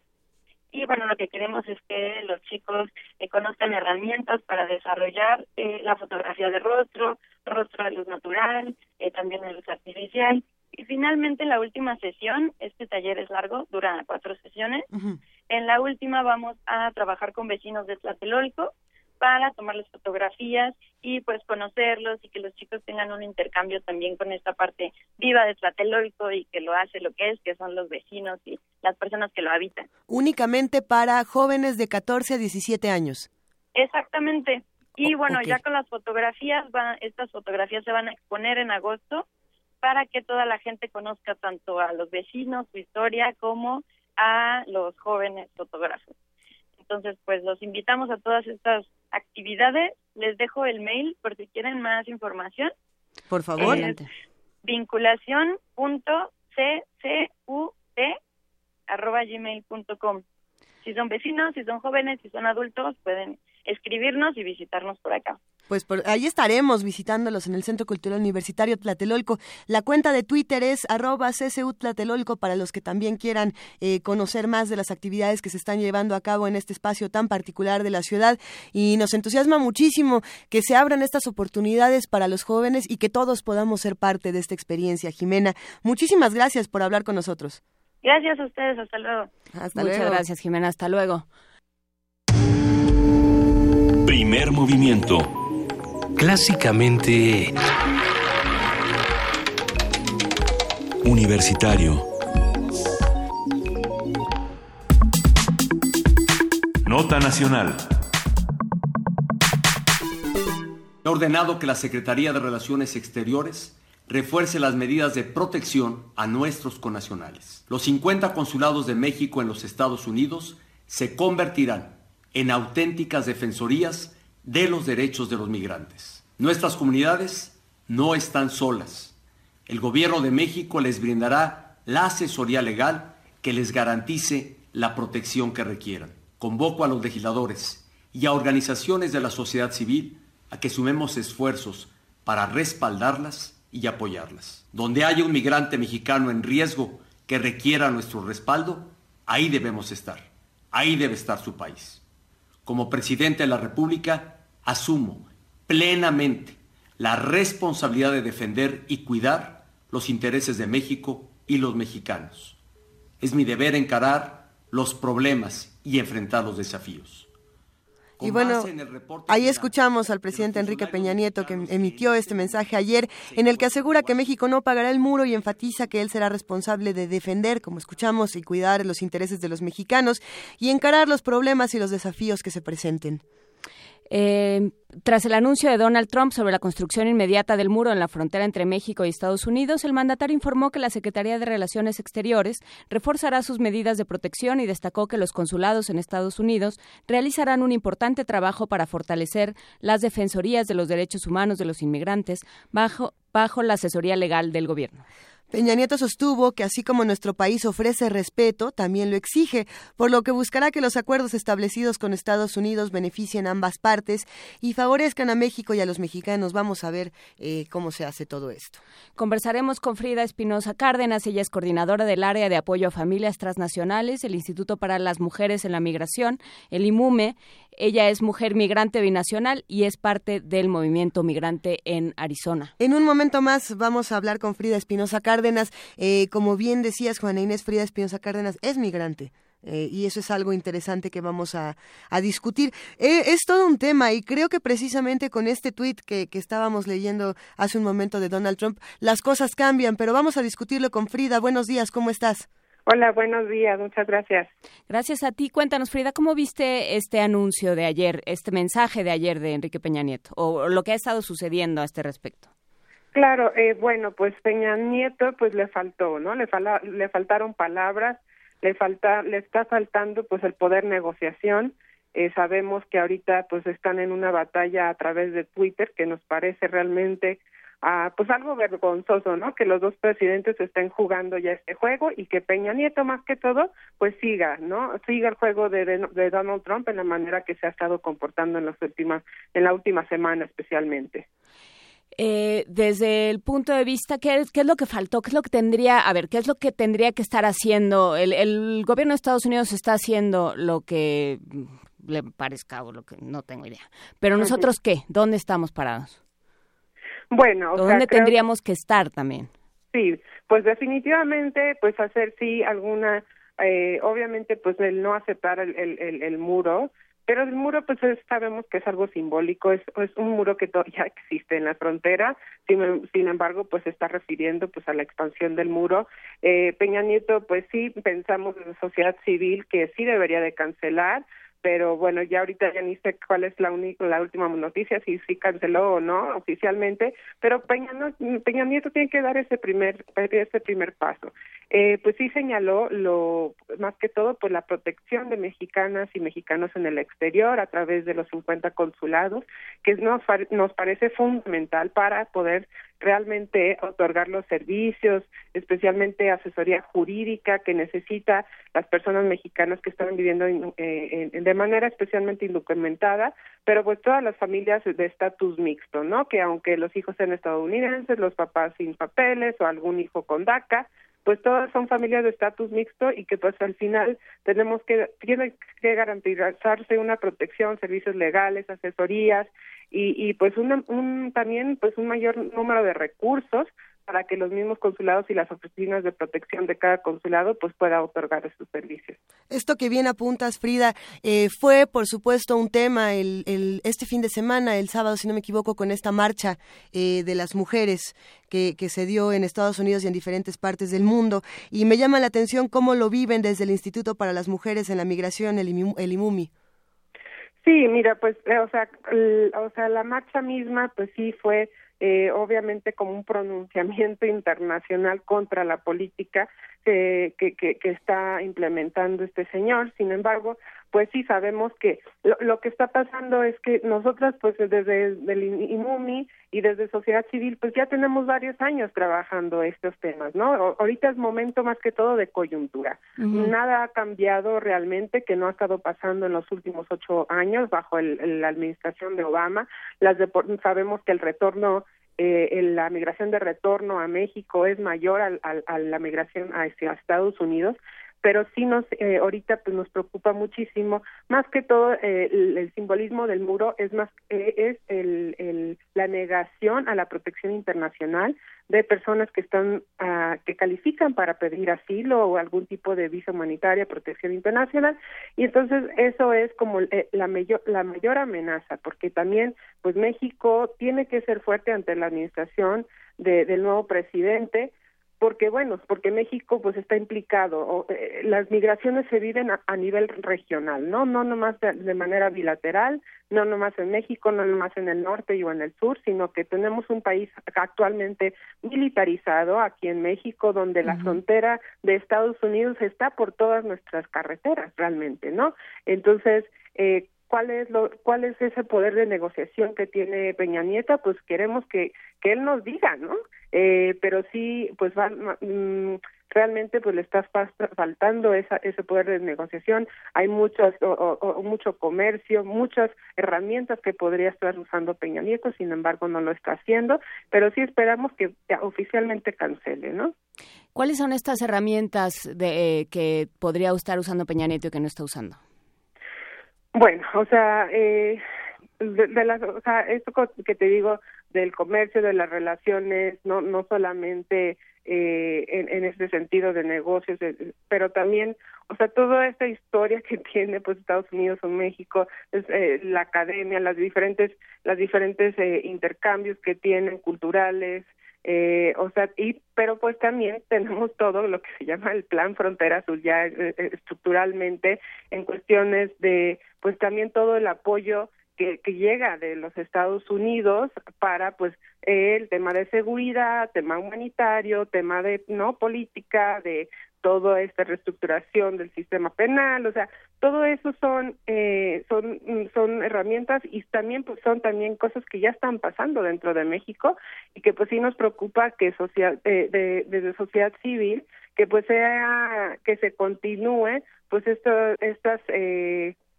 estas iniciativas de parte de Estados Unidos y que México pues no tenga, o sea, más que todo por el estar en esta crisis o, o, o seguir el juego de que pues no pueden eh, manejar pues toda la migración de Centroamérica, de otros países que está llegando aquí a México, pues que doblen el brazo y que así pues accedan al muro al norte del país, ¿no? Y entonces eh, pues hay hay eh, eso es una gran preocupación. Los también pues eh, exigimos que el gobierno mexicano pues haya una mayor capacidad para poder eh, eh, recibir y dar visas humanitarias y asilos a personas que lo que lo que califiquen para ello en este país y que pues también nos da un, un, un líder dentro de la región para que también pues sea un ejemplo y, un, y que contrarreste también pues toda toda esta retórica que está que está manejando el, el señor presidente. Otra de las noticias que de, la que de las que se han hablado mucho en las últimas horas y en los últimos días, Frida, es la cancelación de Enrique Peña Nieto precisamente a la CELAC, a la Comunidad de Estados Latinoamericanos y Caribeños, a esta, a esta cumbre. Y, y muchos eh, lo que apuntan en diferentes medios de comunicación, en diferentes análisis, es eh, que América Latina y no solamente México tiene una preocupación muy importante por este tema. Y, y lo digo en el sentido de que esta, esta, este muro simbólico no solamente está cerrando a el paso a, los mexicanos, sino también al resto de los latinoamericanos. ¿Qué se hace en ese sentido y desde dónde tendríamos que estar buscando los aliados, las redes, la interlocución? Quizá ejemplo también. quizá tendríamos que estar viendo al otro lado. ¿Qué piensas? Sí, no, o sea, como, como digo, ¿no? O sea, ahorita México tiene una gran responsabilidad porque pues están llegando migrantes no solamente del Triángulo Norte, como lo hemos estado viendo en los últimos años, sino que pues ya están los cubanos atorados aquí, los haitianos atorados aquí, o sea, todas las personas de diferentes países, flujos migratorios que a lo mejor no, no se había enfrentado México, eh, y en vez, en vez de seguir con esta retorno, o sea, fácilmente y por eso tenemos que tener mucho cuidado, ¿no? México podría eh, entrar a este tipo de nacionalismo tenaz que está que está, ¿no? Eh, diciendo usando el, el, el presidente de Estados Unidos porque bueno, porque sí, sí hay un flujo nuevo en México, sin embargo, como te digo, México tiene que asegurar los recursos, eh, la, hacer la inversión en la, en la infraestructura social y política para garantizar que las, las, los derechos y las protecciones internacionales sí se implementen en este país, eh, no que, que haya que la, la comisión de Mexicana para Refugiados, a Comar, que las procuradurías, especialmente también para niños eh, no acompañados, niñas y niños, eh, tengan pues esos procesos, esa garantía de una un proceso para la evaluación de, de, una visa humanitaria, un asilo, ¿no? Eh, México pues está cargando, sí, ahorita la, la responsabilidad de Latinoamérica y es por eso tan tan importante pues que realmente tenga mucho mayor firmeza en, en, garantizar los eh, los derechos internacionales, pero pues también contrarrestar la política y la retórica xenófoba de, de del presidente de Estados Unidos. Se ha notado eh, Frida Espinosa Cárdenas, eh, desde luego esto que tú apuntas es, es necesario decirlo, no es que se estén poniendo las cosas mucho peores, es que ya estaban mal con el gobierno de Obama que hizo una serie de deportaciones por motivos políticos y que nos explicaron mil veces, pero ¿hay, hay un cambio en el clima social? ¿Se, ¿Se dan permisos, digamos, socialmente que no se daban? ¿Se dan permisos? Pues, eh, mira, ¿Se trata peor a los migrantes? Es un poco mi pregunta. Sí, eh, bueno, pues, o sea, obviamente aquí en México también tenemos que combatir esto, ¿no? Combatir esta retórica, este miedo, esto de que, no, o sea, porque a veces, especialmente cuando sí llegan a muchos migrantes centroamericanos a una comunidad, ¿no? Lo, lo, lo foráneo, lo extranjero, lo diferente, pues siempre resulta eh, pues amenazante un poco para para las personas especialmente pues cuando tienen una experiencia una educación alrededor, alrededor de los de los eh, de los las razones por las migraciones no eh, sin embargo pues lo que sí sabemos es que aunque aunque se esté viviendo socialmente así eh, también tenemos una infraestructura o política que se llama el programa especial de migración bajo eh, bajo la Secretaría de Gobernación, donde se delinea y más bien bajo la, el Plan Nacional de, Desarrollo del, del Enrique Peña Nieto, y que hay, ahí es donde tenemos que echar la mirada, ¿no? ¿Qué es lo que está pasando? ¿Qué es lo que se ha logrado dentro de esta administración?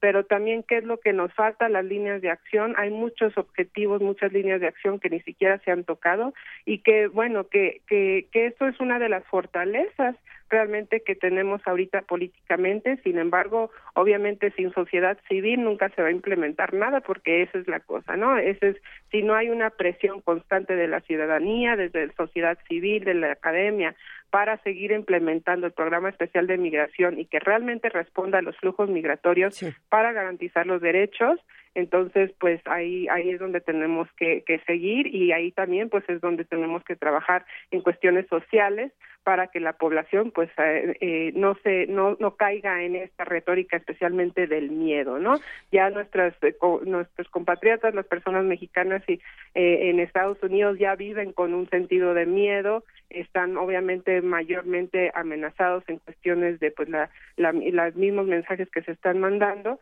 pero pues también ahí es cuando señalo lo que dice Enrique Peña Nieto anoche en su mensaje de que pues sí tiene que haber una mayor protección eh, a los mexicanos en el exterior, pero no solamente mandando recursos, no solamente, también tiene que haber un entendimiento mismo de la comunidad indocumentada en Estados Unidos. Yo fui indocumentada 11 años en el estado de Arizona, eh, yo como niña, pero igualmente pues lo viví con mi familia, ¿no? Y, y, y el consulado muchas veces no pues no es no parece como una un, un representante del Estado mexicano accesible, ¿no? Porque al final es un representante eh, gubernamental, eh, las personas viven con miedo, eh, pero también ahí es donde yo marco la responsabilidad de la red consular. No solamente es tener los, eh, eh, no solamente es tener los recursos, no solamente es tener las protecciones, sino que también vincularse de una manera mucho más significativa con sociedad civil en Estados Unidos, con las redes de protección eh, contra las deportaciones, las organizaciones nacionales, pero también las organizaciones a nivel local que realmente son los que están tratando los temas y que están apoyando a las familias transnacionales allá en Estados Unidos. Así es, Frida Espinosa Cárdenas, y por supuesto, hacer, hacer esta invitación a que todos podamos eh, sumarnos a esta discusión de maneras distintas. Eh, por ejemplo, en este momento se está llevando a cabo el cuarto simposio internacional Feminización de las Migraciones, Panorama de la Agenda Global. Empezó el día de ayer, todavía el día de hoy continúa, eh, donde pues sí, podemos ver desde este otro lado el, el, fenómeno de las migraciones, así como se puede ver del lado de género, del lado de los niños y de muchas otras visiones que se tienen que discutir. Sé que sé que el IMUMI forma parte precisamente de este simposio, así que estaremos al pendiente de todas las discusiones que se den ahí. Sí, muchas gracias. El tema de género, la perspectiva y análisis de género siempre es eh, muy importante para poder realmente desarrollar políticas migratorias que que sea que garanticen los derechos y consideren pues las diferentes lentes así como lo mencioné. Para los que estén interesados en, asistir al simposio, dejamos el cartel en redes sociales y los invitamos a que visiten la página precisamente del Instituto de Investigaciones Económicas de la UNAM, que si no me equivoco es iisiekunam.mx. Ahí, ahí queda esta recomendación. Eh, ¿Con qué cerramos, Frida Espinosa, una reflexión final para, para este tema? Una forma de sumarse a este, a este trabajo.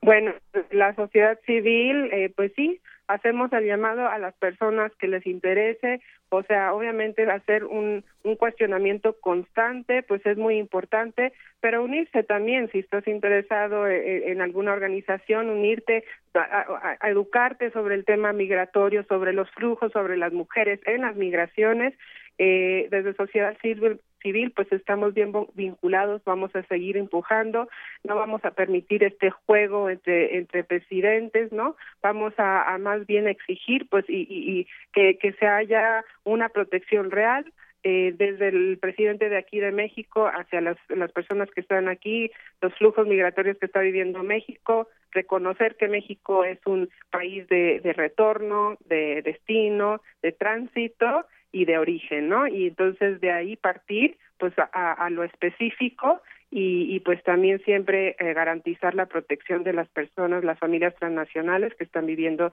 ya en Estados Unidos para que al final de cuentas tengan una autodeterminación que no sea amenazada. Perfecto, pues muchísimas gracias Frida Espinosa Cárdenas, coordinadora del área de apoyo a familias transnacionales del Instituto para las Mujeres en la Migración, el IMUME, la organización no gubernamental. Muchas gracias. Muchas gracias, buenos días a tu público. Buen día y vamos a escuchar con Debademba, otros eh, migrantes con los que platicamos en, maravilla. Plein Lune.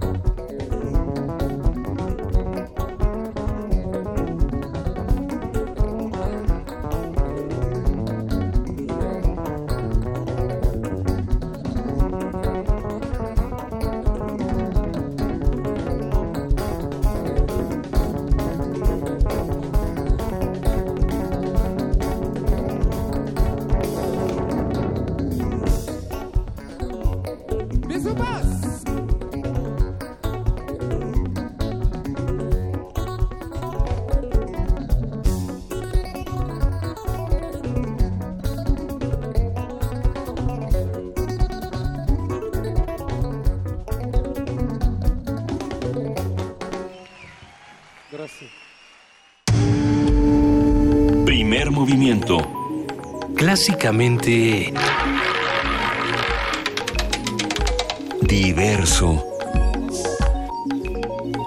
¿Te acuerdas, Luisa, de esos muchachos de Devademba? Era, abrazarlos era como abrazar una palmera. Fue el Más mejor momento de- del Festival Internacional Cervantino porque Juana Inés de pronto decidió que eh, nos les iba a hablar en francés. Bueno, y yo lo disfruté como pocas cosas. Qué bonito hablas francés, Juana Inés. ¿No quieres contarnos lo siguiente en francés? ¿No, no quieres que te cuente lo de la Gaceta en, en francés? ¿no? Cuéntame más bien, sí, la Gaceta, la Gaceta plantea otras posibilidades, la Gaceta UNAM. me encantó este artículo que pueden encontrar en www.gaceta.unam.mx porque precisamente como bien dices Juana Inés, eh, es eh, como desde la universidad vamos a buscar respuestas a lo que está ocurriendo en Estados Unidos, por tanto en México y por tanto en América Latina. Y, y la respuesta precisamente es que se abre un espacio cultural de sede UNAM Chicago. Esto es importantísimo. Eh, este espacio precisamente está destinado a la promoción del arte mexicano en el centro de, Chicago. Uno pensaría que estas cosas en este momento no pueden suceder. Eh, por supuesto, si hay un apoyo universitario y si hay un apoyo académico, eh, las cosas cambian, ¿no? Por eso es la importancia de la universidad. Precisamente este espacio se abre a finales de, de 2016, principios de 2017, y vale muchísimo la pena averiguar qué es lo que se está haciendo precisamente aquí en esta eh, escuela de extensión universitaria, UNAM Chicago, donde van a poder encontrar eh, todas las actividades, todas las fotografías que ya se están presentando eh, de diferentes artistas mexicanos. También hay, una exposición de charrería, si no me equivoco, en este momento. Habrá que, habrá que checarlo todo con más calma, pero bueno, pues sí, ahí está el esfuerzo de la universidad por replantear las cosas, ¿no? Y por, por esta defensa constante que se ha hecho aquí en primer movimiento, que yo cada vez que hablo de esto pienso en ti, Juana Inés, pienso por supuesto en Benito Taibo y en muchos de los colaboradores que han estado aquí, que nos dicen que la cultura es una herramienta para la resistencia. Por supuesto. Y hablando del asunto, a través de un documento conformado por seis puntos, diversas organizaciones internacionales defensoras de los derechos humanos del sector femenino migrante pidieron al gobierno mexicano la protección de los cinco millones de mujeres que trabajan actualmente en Estados Unidos. La información la tiene nuestro compañero Jorge Díaz. Diversas organizaciones internacionales que defienden los derechos humanos de las mujeres migrantes emitieron un posicionamiento respecto a la investidura de Donald Trump como presidente de los Estados Unidos. En el documento de seis puntos piden al gobierno mexicano proteger a los 5 millones de mujeres que emigraron y que actualmente trabajan en aquel país. Exigen además hechos y no solo discursos o documentos a los cuales no siempre se les da seguimiento. Reclaman que se garanticen los derechos de sus migrantes, se rechacen las violaciones y vejaciones sociales y se establezca una alianza entre los países de Centroamérica, principales proveedores de ciudadanos en esta condición. Nancy Pérez, integrante de la institución de asistencia privada Sin Fronteras, leyó parte del comunicado. México es un país que se encuentra en uno de los momentos más críticos de su historia, abatido por la corrupción y la impunidad que es cobijada por su clase política y por un modelo de desarrollo que ha favorecido el crecimiento desmedido de la violencia, en particular contra las mujeres, de una marcada pobreza y desigualdad, el debilitamiento de las instituciones y de la economía, la descomposición social, entre muchos otros. Por su parte, Juliette Bonafe, en representación de ONU Mujeres, habló de la fuerza laboral femenina en el mundo y en especial de las migrantes. Si bien las mujeres constituyen el 44% del total de 150 millones de trabajadores migrantes internacionales que se calcula hay en todo el mundo, representan el 73.4% del total de trabajadores domésticos migrantes internacionales. Además, Bonafe reconoció que la migración se estudiaba como una fuerza laboral solo en varones. Sin embargo, las acciones de todas las asociaciones defensoras de las migrantes trabajadoras lograron que la visión global cayera sobre el problema y que fuera más amplia. Ahora se analiza con mayor profundidad la problemática femenina. Además, también contamos con el convenio 189 de la OIT sobre las trabajadoras y los trabajadores domésticos, que reconoce las vulnerabilidades adicionales de las mujeres trabajadoras domésticas y protege los derechos y la dignidad de todos y todas las trabajadoras domésticas. México tiene aún pendiente firmar este fundamental convenio. No obstante que hasta los años 80 los estudios y políticas sobre las migraciones se centraron en el trabajador migrante masculino, en la actualidad es más que evidente el rol fundamental que juegan las mujeres en los procesos migratorios. Para Radio UNAM, Jorge Díaz González.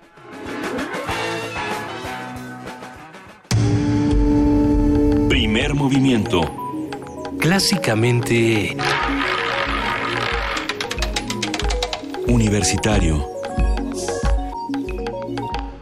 Seguimos hablando de todos estos temas, Juana Inés, desde esta perspectiva de género que no debemos de, abandonar, precisamente cuando hablamos de mujeres migrantes, cuando hablamos eh, de, esta marcha de las mujeres que se tocó en, la mesa anterior. Pero ya se encuentra en la línea Galia Cosi, colaboradora del CIEG, el Centro de Investigaciones y Estudios de Género de la UNAM. Buenos días, Galia, ¿cómo estás?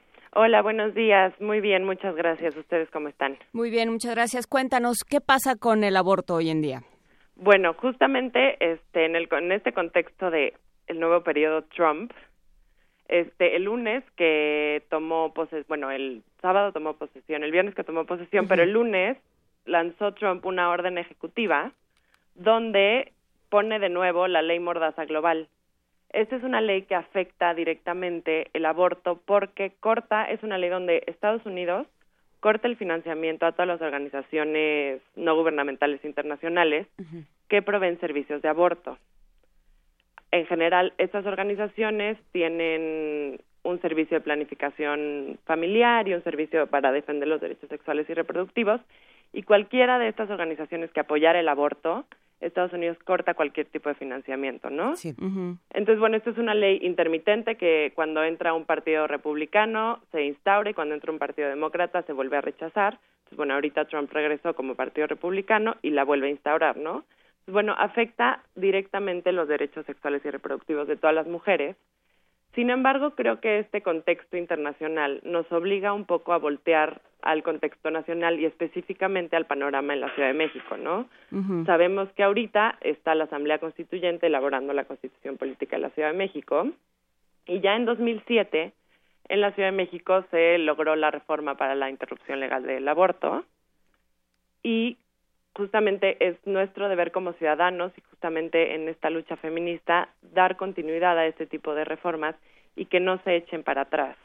Sabemos que en el 2007 se aprobó que todas las mujeres tienen el derecho de abortar hasta la semana 12 de gestación. Así es. Este, sin restricción en cuanto a la razón, o sea, no tienen que justificar la razón por la cual quieren abortar. Entonces, es importante que en la nueva Constitución esta reforma continúe.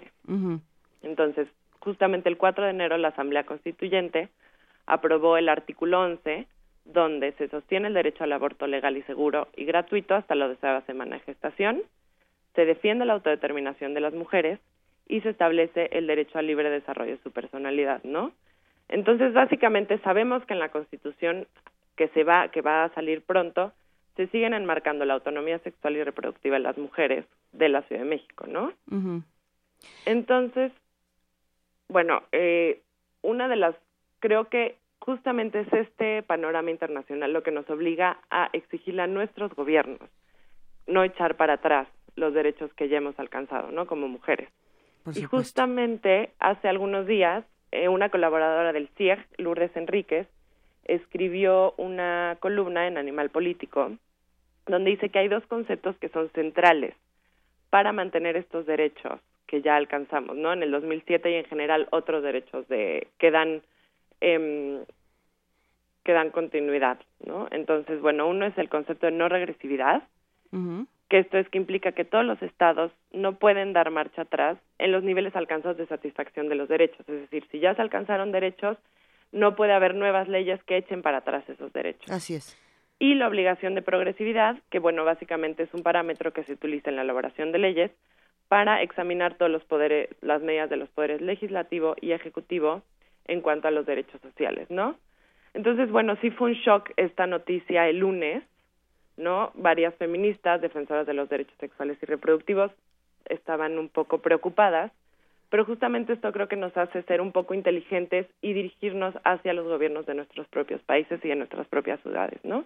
Por supuesto, y hay muchos argumentos que, que uno puede tomar en consideración para para pues reclamar o, por lo menos prevenir lo que lo que se tenga que hacer. Uno de ellos que me llamó mucho la atención cuando leía este tema de la ley Mordaza, eh, Mordaza Galia era precisamente esto de que no hay evidencia. Eh, si lo que se está tratando de hacer es prevenir eh, o, tratar de hacer otro tipo de, planeación familiar, que lo dudo muchísimo, pero bueno, no hay evidencia de cualquier manera de que esta ley reduzca la incidencia de aborto a nivel mundial. Lo único que está formando es esta práctica insegura que que ha generado la muerte de muchísimas mujeres y sobre todo de muchísimas niñas, ¿no? Pero pensando precisamente en que no hay incidencia, de que no, no se reduce la incidencia del aborto a nivel mundial, eh, pues entonces tendríamos que pensar en otro tipo de planificaciones, ¿no? Yo, yo creo que esta ley Mordaza, como muchas, muchas y muchos creemos, no, no nos va a servir eh, de mucho más, pero esperemos que abra otro tipo de discusiones. Exactamente, sí, justamente lo que se ha visto en general desde la, toda la lucha eh, para la interrupción legal, legal del embarazo es que prohibir el aborto no funciona, ¿no? Justamente estaba leyendo algunos datos de la OMS donde dice que Así es, justo. 21 millones de mujeres al año se practican abortos no seguros, ¿no? En países de en vías de desarrollo. Entonces esto representa un 13% en la mortalidad materna, ¿no? O sea, prohibir el aborto no va a solucionar absolutamente nada. Esta ley que, que, bueno, esta orden ejecutiva que firmó Trump no prohíbe el aborto, sin embargo, corta financiamientos y esos financiamientos son los que ayudan que no haya mortalidad materna porque son los que ayudan a que haya abortos seguros, ¿no? Y, si a esos datos nos vamos, podríamos hablar de este otro, entre el 8% y el 18% de la mortalidad materna, precisamente se debe al aborto inseguro, ¿no? Entonces, pues es una discusión que vamos a tener que, que repetir y repetir, Galia. ¿Y qué se está haciendo entonces desde el CIEG para seguir con esta discusión? Bueno, justamente el CIEG está ahorita en un proyecto junto con el programa de bioética para pensar, ¿no? En cuáles son las, cómo tenemos que pensar las leyes en cuanto a aborto para, digamos que para ver hacia dónde se va dirigiendo el debate y hacia dónde podemos ver que están los problemas clave, ¿no? Tanto en salud pública, es uno de los problemas clave, y tanto en autodeterminación de los cuerpos de las mujeres. Oye, Galia, y a mí eh, lo que se me ocurre es no solo cómo pueden, por supuesto, cómo pueden hacerse las leyes, esto de no regresividad es fundamental, ¿no? Pensando en lo que sucede en Estados Unidos, pero eh, pero también cómo se puede desactivar como herramienta política y electoral este, este tema, ¿no? O sea, ¿qué, se puede hacer? Porque, porque buena parte de los votantes de Trump se lo han reconocido, se, se escuchan en diferentes foros, fueron por este tema, o sea, se terminaron de decidir por este tema. Sí, es que justamente el tema del aborto es un tema muy, muy complicado porque atiende como, digamos que a sentimientos que están muy arraigados en las personas y justamente la discusión de cuándo empieza la vida y cuándo no empieza la vida, las feministas y muchos grupos de mujeres han tratado de deslindarse de ese debate porque es muy complicado, es muy confuso y hay muchas opiniones, pero sin, pero atiende directamente a las pasiones, ¿no? De las personas de cómo vas a eh, a eliminar la vida de, de un feto, de un entonces creo que es muy complicado, creo que las acciones políticas no sé bien la respuesta, creo que tenemos que ser bastante inteligentes porque atiende a muchas pasiones que son muy contrarias y que acaban siempre siendo muy maniqueas donde los matices desaparecen, ¿no? Entonces, ya van muchos años, va casi un siglo de lucha por el aborto y sigue habiendo estas dos posiciones muy contrarias y muy encontradas y arraigadas en, en valores y en morales y en éticas muy distintas. Y precisamente el día de ayer se llevó a cabo en el CIEG, en este Centro de Investigaciones de Estudios de Género, esta, esta discusión que comentábamos, afectos políticos y estrategias visuales en las luchas por el derecho al aborto en América Latina, eh, precisamente con la doctora Nalia Bacareza de la Universidad de Buenos Aires. Eh, ojalá que podamos tener acceso a esta, a esta conversación tan interesante. Algunos audios para compartirlos con el auditorio será fundamental. Claro que sí, sí, cualquier material que, les podamos proporcionar con mucho gusto. De hecho, estuvo muy interesante y justamente son los afectos, ¿no? Los que los que problematizan mucho esta discusión. Va fuera de lo racional de alguna manera. Claro, sí, es una discusión que se maneja literalmente desde las entrañas. Exactamente. Muchísimas gracias, Galia Cosi, del Centro de, de Estudios Centro de Investigaciones sobre, sobre Género. Sí, acabamos de cambiar el nombre, ya nos acostumbraremos todos. Pero nos gusta. De Pueg a CIEC les mandamos un inmenso abrazo. Muchísimas gracias por tener otro tipo de discusiones desde este espacio. Muchísimas gracias, que estén muy bien. Muchas gracias. Y tenemos dos pases para eh, un combo amigo, que no sé qué quiere decir, o familia, según sea el caso, si su, si su familia son sus amigos ya la hizo. ¿Acaba de llegar el combo? A ver. Eh, sí, para ir a Universum. Se van a ir por Twitter. Nombre más hashtag Universum. No sé de qué...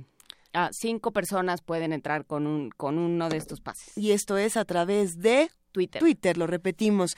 Pues para todos los que piensen, como muchos de nosotros, que la ciencia es la solución para todos estos problemas eh, universales, vamos a escuchar esto mientras se llevan sus pases Universum, Las Flores del Mal, Splin. Splin Yo soy como el rey de un país lluvioso, rico, pero impotente, joven y no obstante antiquísimo, que, de sus preceptores despreciando las reverencias, se hastía con sus perros como con otras bestias.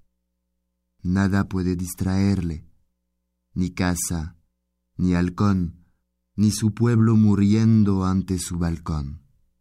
Del bufón favorito, la grotesca balada no distrae más la frente de este cruel enfermo. Su lecho flor delisado se transforma en tumba, y las azafatas, para las que todo príncipe es bello, no saben más encontrar el impúdico tocado para arrancar una sonrisa a este joven esqueleto. El sabio que le hace el oro jamás ha podido de su ser extirpar el elemento corrompido, y en esos baños de sangre que de los romanos proceden, y de los que de sus lejanos días los poderosos se recuerdan, no ha sabido recalentar este cadáver al helado por el que corre, en lugar de sangre, el agua verde del leteo.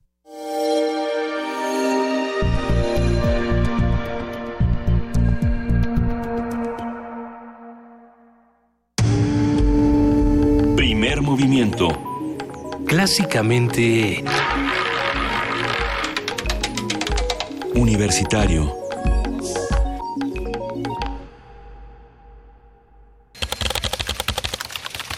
Norte informativo. La UNAM. El rector de la UNAM, Enrique Graue, llamó a no caer en el temor ni en la desesperanza frente a la eventual construcción de un muro entre México y Estados Unidos o a la cancelación del Tratado de Libre Comercio con América del Norte. Ya lo iremos superando y siempre hemos encontrado la forma de hacerlo. Lo superaremos, no tenemos por qué espantarnos de él.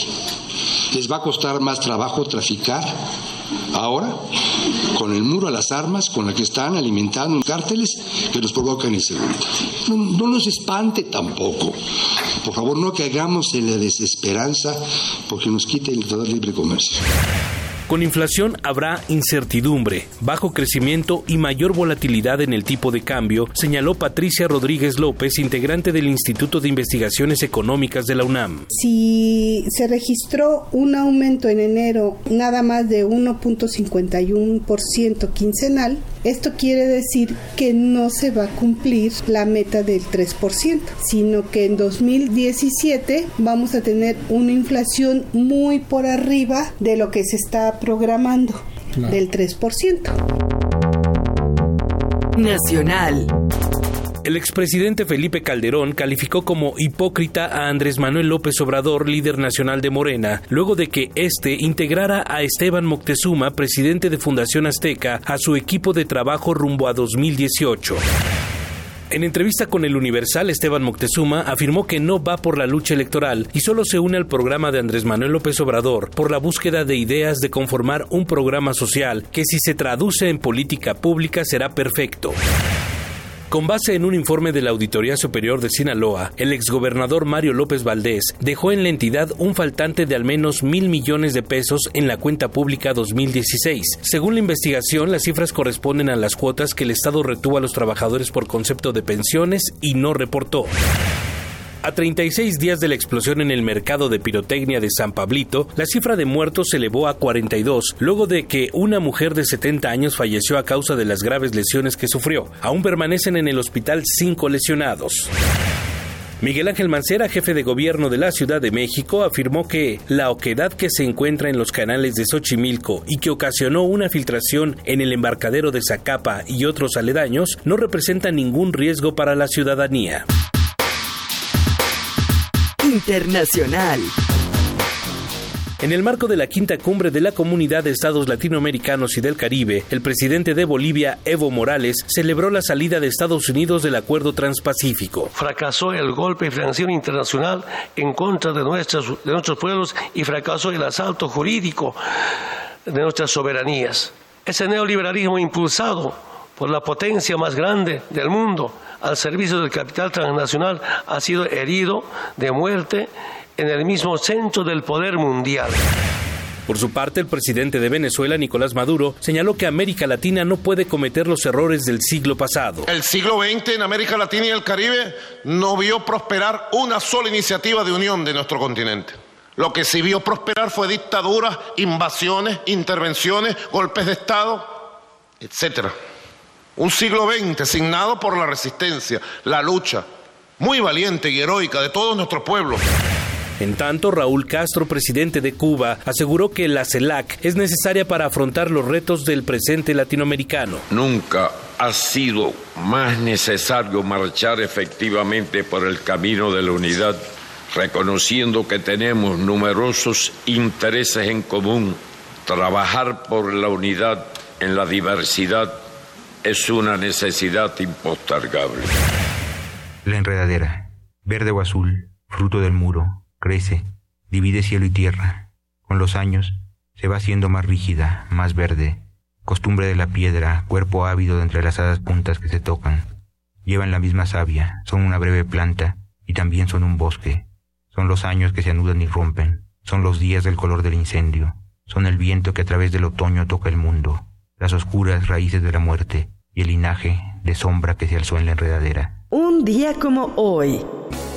Hace tres años falleció el escritor y poeta mexicano José Emilio Pacheco, quien además destacó como cronista, novelista, cuentista, ensayista y traductor. El principio del placer, no me preguntes cómo pasa el tiempo, y las batallas en el desierto son algunas de sus obras más reconocidas.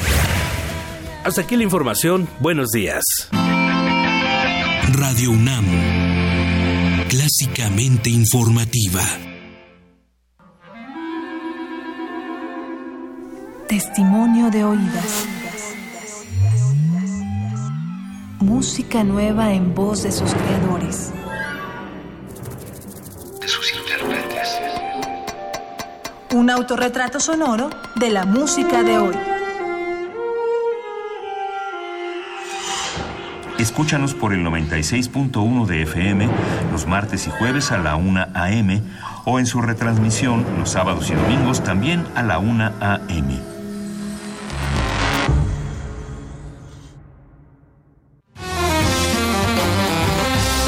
Te invitamos a probar una bebida diferente. Jazz Infusión. Un brebaje preparado por compositores de jazz que mezcla la síncopa con el rock, la música formal y más géneros. Domingos a las 7 de la noche por el 96.1 de FM. Radio UNAM. La creencia dicta que cualquier conjuro o maldición ejecutado después del atardecer aumenta su fuerza conforme se acerca a la medianoche. Para aumentar su sonido, Carpe Noctem. Sintonízalo ahora los viernes a las 0 horas por el 96.1 de FM. La noche es la mitad de la vida y es la mejor mitad. Radio 1. El Tribunal Electoral del Distrito Federal te garantiza, entre otros derechos, Votar y ser votado. asociarme libre e individualmente. Ejercer mi participación como ciudadano. Para ello, el TEDF resuelve las controversias que plantean ciudadanos, candidatos independientes, partidos y asociaciones políticas, entre otros. Como ves, es una función que el TEDF realiza de manera permanente y para todos. Tribunal Electoral del Distrito Federal por la defensa de tus derechos político-electorales. Dejar huella en cada aula de la UNAM es un deber de un verdadero Puma. Deja tu huella y apoya Fundación UNAM a de cara a miles de universitarios.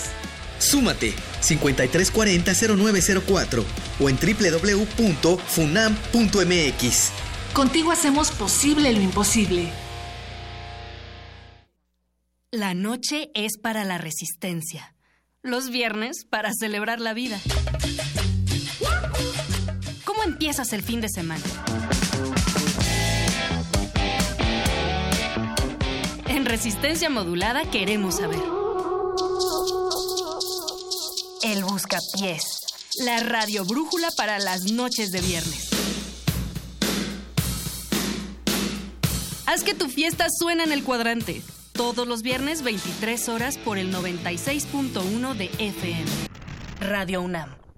Tras una cruzada de 120 días whatsappeando a Susana, por fin Julio logró probar el aliento de su amada. Su gallardía ante suegros chapados a la antigua y hermanos corpulentos hizo que se hablara de él en los alrededores. Pero ese día, Julio no esperó y no se protegió. Y ahora es leyenda por luchar contra una infección. Julio, cada vez que vas al baño recuerdas que ser valiente también es protegerse. Evita las infecciones de transmisión sexual. Es tu vida, es tu futuro. Hazlo seguro. Visita gov.mx diagonal como le hago. Gobierno de la República. El conflicto es inevitable. El cambio, una necesidad humana. Son los fundamentos de la reinvención. En Radio UNAM queremos ofrecer nuevos mundos para oídos cada vez más abiertos. Tus oídos merecen oír de todo. Resistencia modulada. La respuesta a la demanda auditiva de nuestra ciudad. Lunes a viernes, 21 horas. Por el 96.1 de FM. Radio UNAM. Primer movimiento. Podcast y transmisión en directo en www.radiounam.unam.mx.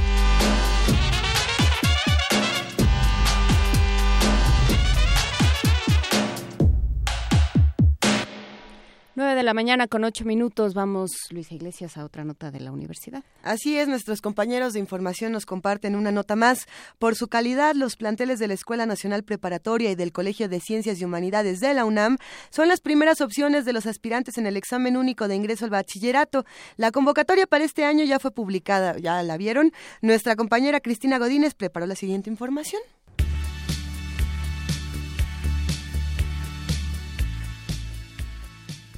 La convocatoria para el examen único de ingreso al bachillerato 2017 ya fue publicada por la Comisión Metropolitana de Instituciones Públicas de Educación Media Superior. De acuerdo con registros anteriores, el bachillerato que ofrece la UNAM será de las primeras opciones que elijan los egresados de la secundaria. Así lo explica el doctor Roberto Rodríguez, investigador del Instituto de Investigaciones Sociales. El bachillerato de la UNAM en sus dos modalidades cuentan con una de las más altas reputaciones por la calidad de la formación que ofrece, la que se desprende y deriva de una estructura curricular que se ha considerado adecuada para la formación de las capacidades de los estudiantes y por contar en ambos casos, la preparatoria y el CCH, con una planta académica a la vez experimentada, pero ya también con un perfil profesional, académico, docente de los mejores del país. Hay también una cuestión de costo. El bachillerato de la UNAM es prácticamente gratuito, pero además en la mayoría de sus sedes, excepto la que está en el Naucalpan, el CCH Naucalpan, los estudiantes tienen una inmediata opción para obtener becas del gobierno de la ciudad. Y la tercera razón tiene que ver con el pase reglamentado que se ofrece a los estudiantes que logran concluir con éxito sus estudios y con buenas calificaciones. El doctor Rodríguez comenta que más de 340 mil jóvenes podrían concursar por un lugar en la educación media superior de la UNAM, que tiene capacidad para 35 mil nuevos alumnos.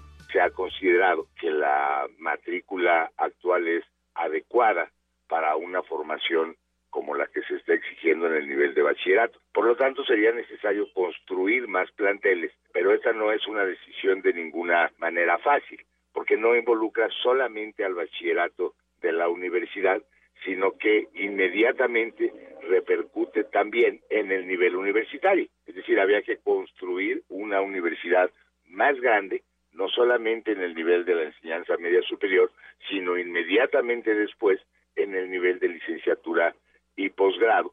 Y esto ha estado más allá de las capacidades y posibilidades de la UNAM, tanto presupuestarias pero sobre todo de organización interna. El examen de la Comipem se aplicará los días 24 y 25 de junio próximos y los resultados se darán a conocer el 5 de agosto del año en curso. Para Radio UNAM, Cristina Godínez. Primer movimiento. Clásicamente... Universitario.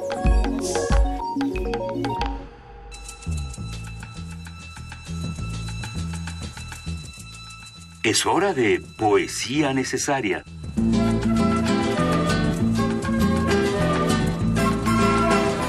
Llegó el momento de poesía necesaria, querida Juana Inés. Hoy te toca a ti. Hoy me toca a mí y hoy me toca darle voz a un ejercicio que hicieron en la Casa del Migrante en Coahuila, de poner a, a ciertas personas que habían pasado por la experiencia de migrar, que habían hecho este trayecto, que estaban a la mitad muchas veces de este trayecto, eh, migrantes centroamericanos y sudamericanos, los pusieron a escribir poesía y a contar un poco a través de las palabras lo que les había sucedido. Y bueno, el resultado es muy interesante. Vamos a poner en nuestras redes sociales eh, la página. Yo elegí uno que está firmado por alguien que se hace llamar Junior y que se llama Si tú supieras. Si tú supieras lo difícil que es caminar por este sendero, estar lejos de mi patria y de mi gente amada, no me perseguirías, me abrazarías y en mi llanto me acompañarías. Si tú supieras lo difícil que es sentirse solo mientras duermes en las vías, me dirías, lo siento mucho, estoy contigo, seré tu amigo. Soy un solitario y para ti un extraño. Tengo derecho de luchar por mi vida donde quiera, porque al igual que tú, soy un ser humano. Si Dios nos dijo, ámense como hermanos, que entre ustedes no exista división. Si tú supieras de mí, si pudiera, cambiaría las fronteras y fuéramos libres para cruzar. Primer movimiento. Clásicamente... Reflexivo.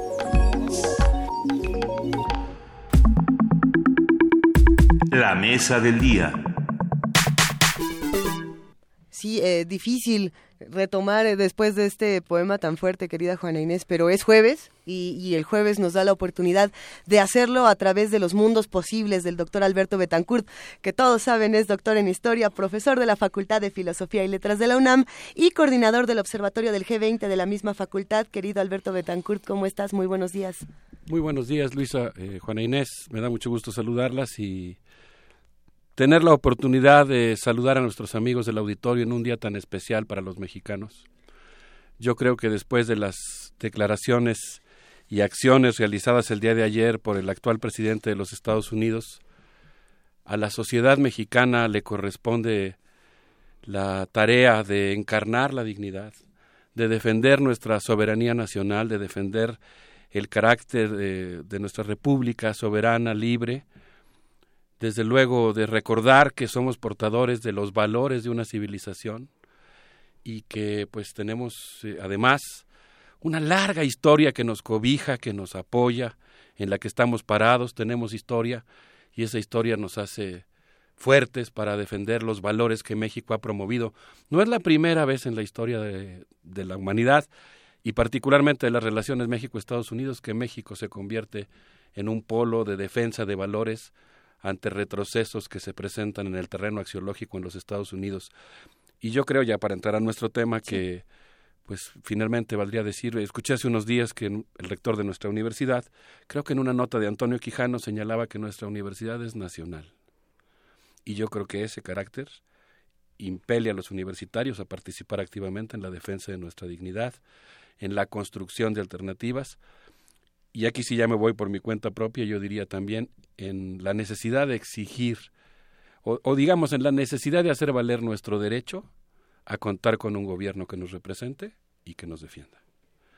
Que por el momento no tenemos y pues ahí habría que usar toda nuestra fuerza, nuestra determinación y nuestro ingenio para lograrlo pronto. Así que bueno, pues me da mucho gusto saludarlas en este día tan especial y yo les quisiera proponer que el día de hoy habláramos de un tema que he propuesto titular El ángel de la historia aletea sobre el vaso de Texcoco. Hay un cuadro de Klee, dice Walter Benjamin en sus tesis sobre la historia. Vamos a hacer una especie de ritual de pasaje marxista que es muy propio de los pasillos de la Facultad de Filosofía y Letras. Vamos a leer una tesis de Walter Benjamin formidable que se llama El ángel de la historia. Hay un cuadro de Klee que se llama Angelus Novus. En ese cuadro se representa un ángel que aparece a punto de alejarse de algo a lo que mira fijamente. Los ojos se le ven desorbitados. Tiene la boca abierta y además las alas desplegadas. Pues este aspecto deberá tener el ángel de la historia. Él ha vuelto el rostro hacia el pasado, donde ante nosotros aparece una cadena de datos. Él ve una única catástrofe que amontona incansablemente, ruina tras ruina, y se las va arrojando a los pies. Bien le gustaría detenerse, despertar a los muertos y recomponer lo destrozado, pero... Aquí termina la cita de Benjamin y nosotros vamos a hablar hoy de la destrucción al patrimonio biocultural que provocaría el aeropuerto de la Ciudad de México en la zona Tenco-Texcoco, para lo cual pues fuimos a la zona, hablamos con David Delgado, profesor de la Universidad Autónoma de Chapingo, que tuvo la gentileza de guiarnos por la región.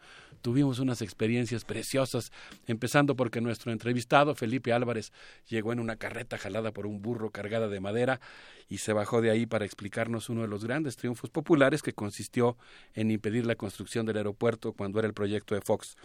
De acuerdo a David Delgado, el antiguo sistema lacustre, que contaba con más de 1.500 kilómetros cuadrados, brindó a las comunidades una gran abundancia de recursos bióticos para sobrevivir. Porfirio Díaz le dio el tiro de gracia al lago de Texcoco.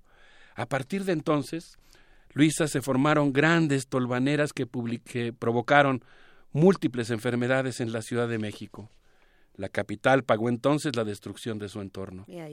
Hasta los años 70, en que el ingeniero Jorge Cruzan construyó este proyecto de regeneración del lago de Texcoco y realizó este lago artificial, el, el Nabor Carrillo. Los campesinos de la región han conservado prácticas agrícolas y lacustres en los últimos remanentes de esta región. Por ejemplo, la cosecha de aguautle, ¿Tú has probado el aguautle, Luisa, Juan Inés? No, no, ahora, ahora Son unas tortitas de una larva de mosco. Hoy que estamos en nuestro jueves gastronómico, les recomiendo además recordar que en esta región se hace el consumo del pato, se cultiva el maíz, el frijol y hortalizas, además de proseguir todavía la extracción de sal de tierra mejor conocida como tequesquite. En la región, dice el, el, profesor David Delgado, se conservan tradiciones culturales, culinarias, por ejemplo, no es por abrirle el apetito a nuestro auditorio, el aguautle, la barbacoa, el pulque y otros alimentos regionales. Los abuelos visitaban los charcos donde se cosechaba el aguautle, los acosiles, y se avistaban las aves migratorias, eh, el pato de Canadá, los chichicuilotes, las garzas y los tordos, entre otros. Si les parece bien, creo que podríamos escuchar una entrevista que tuvimos oportunidad de hacerle a Felipe Álvarez, donde nos, describe lo que él llama este paraíso texcocano. Vamos a escucharlo. Porque era un paraíso, porque desde chamaquito, por ejemplo, yo desde que tenía yo 10 años o menos de 10 años, yo ya iba yo con mi papá descalzo por allí a pata de perro, con el zapato de hule que nos compraba el jefe. Y ya mi jefe nos íbamos caminando, mi jefe solamente con un costalito y una hoz en su hombro, y nos íbamos temprano, todavía ni amanecía, ya íbamos caminando, se cargaban y se salían, ¿sí? El, todo, todo eso, todo eso, el comer el pato allá en el campo con choconostle que hay en los cerros, con, con las hierbas que nosotros acostumbramos a hacer un caldo de pato allá en el cerro, ¿sí? O sea, ese es el, para nosotros es el paraíso. El ir a cuidar las vacas en el campo a la orilla del lago, ¿sí? Ir de, ir de pastor y, estar allí viviendo todo lo emocionante que veíamos y que llegaba llegaba este estaba toditito el pato bien ya en el clatelo estaba amontonado y de repente llegaba el gavilán y se la, la parvada de patos bien que se con se oía como, como volaba, o sea, lo que se, nosotros decíamos cómo se remolineaba el pato, ¿no? De lo que se daban las parvadotas de pato. Y pues para nosotros era una cosa muy hermosa, ¿no? Soy Felipe Álvarez Hernández, miembro del Frente de Pueblos en Defensa de la Tierra, ¿sí? De el pueblo de Nesquipaya, municipio de Atenco, campesino, porque no soy ejidatario, soy campesino. Y bueno, pues por allí le mando un saludo a los compañeros universitarios, ¿sí? Que sigan luchando, que se sigan solidarizando y que no solamente se encierren en el círculo de, la, de la universidad, sino que hay muchas necesidades alrededor de nuestra patria que debemos de solidarizarnos qué deleite y qué momento radiofónico más, bello nos acaba de tocar vivir en primer movimiento en este momento. Eh, sin embargo, también es un contraste tremendo con las prácticas de la ciudad y creo que eso es algo que, no, debemos olvidar. Así es, debo decir que tuve la fortuna de regresar a la zona de Texcoco. Yo sobre esa región hice mi tesis de licenciatura. específicamente sobre los últimos remanentes lacustres y el crecimiento de la Ciudad de México. Y pues ahora tuve la fortuna de regresar justamente gracias a que tenemos muchos amigos que nos escuchan en el Valle de Texcoco. Nos hicieron favor de invitarnos en una ocasión anterior y ahora pues regresamos. Pero digamos que fue producto de primer movimiento que pudimos regresar, tener ese gustazo de volver a visitar la región. Le mandamos un saludo muy afectuoso a Radio Chapingo, a todos nuestros colegas de esta universidad hermana. Pues tienes toda la razón, Luis. A mí me encantó la expresión de cuando estaban recogiendo la alfalfa en el campo y de pronto voltean por el silbido y el silbido lo provoca una enorme parvada de patos que está volando en el cielo.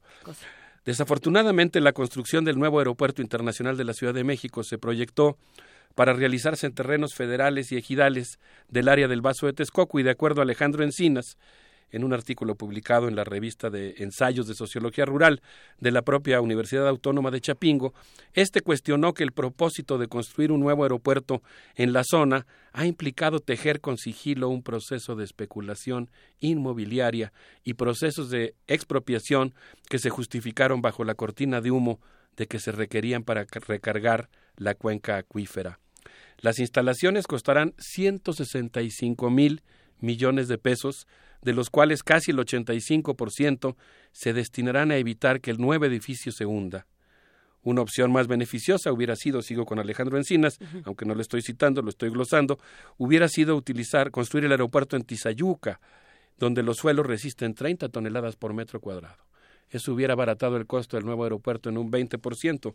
La construcción del nuevo aeropuerto llevará a la subutilización de los aeropuertos de Toluca, de Puebla, de Querétaro.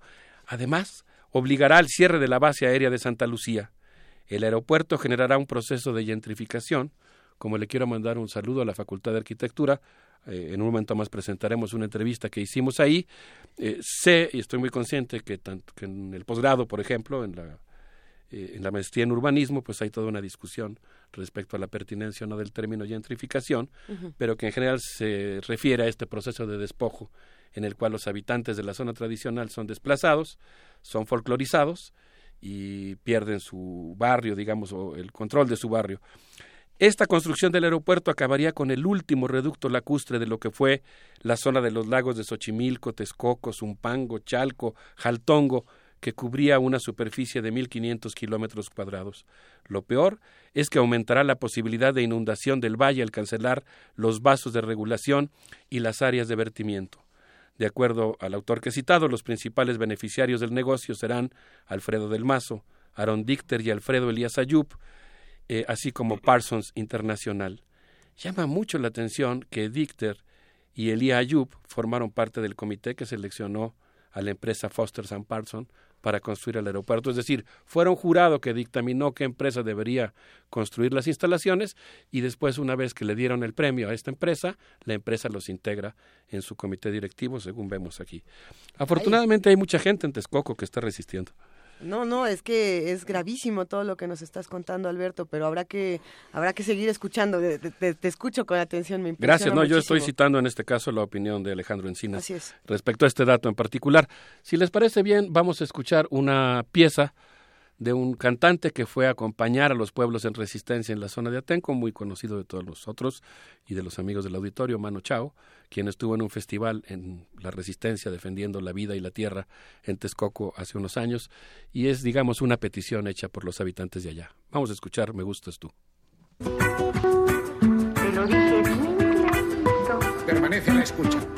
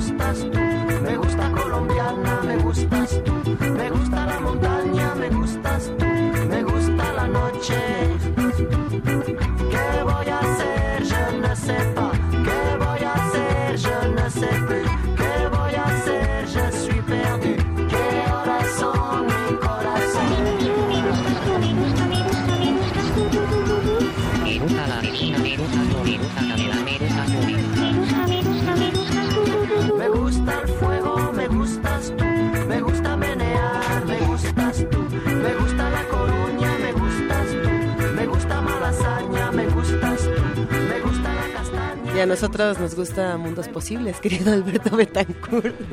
Y a mí me gusta mucho la respuesta, el apoyo que tenemos del auditorio, que pues ahora además ya se está convirtiendo en esos juegos padres en los medios, en vivencias eh, muy agradables como haber podido visitar Nextipaya que el pasado sábado.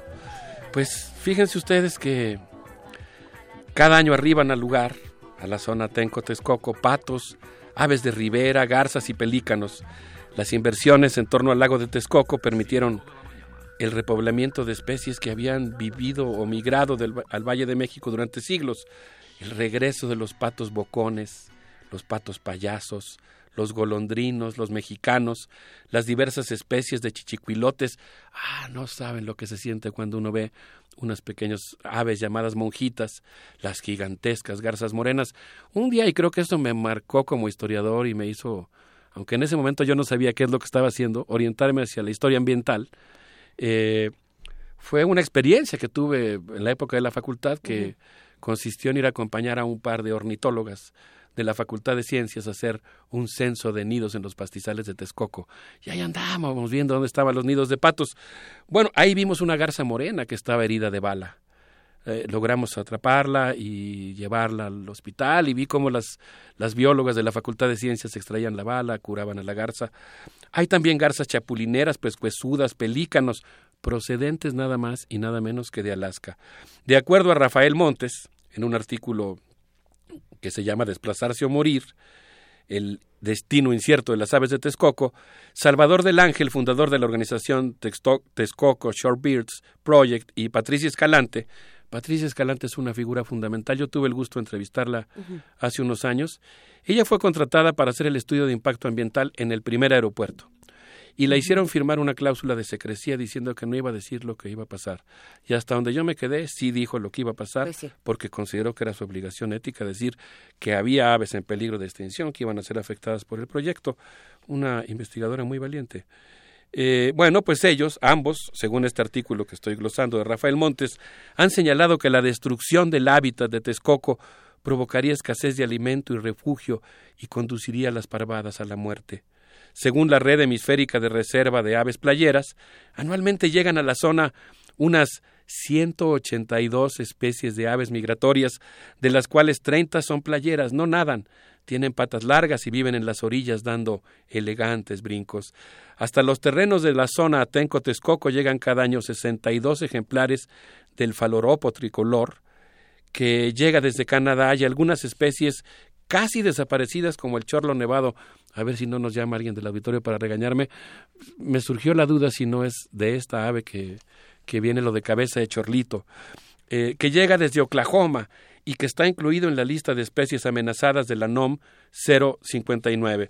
De acuerdo a los expertos citados por Rafael Montes, los datos de las organizaciones e investigaciones científicas no coinciden con la manifestación de impacto ambiental presentado, presentada por la empresa Grupo Aeroportuario de la Ciudad de México. Este estudio ambiental, ya saben que ahora hay esta cosa muy extraña, ¿no?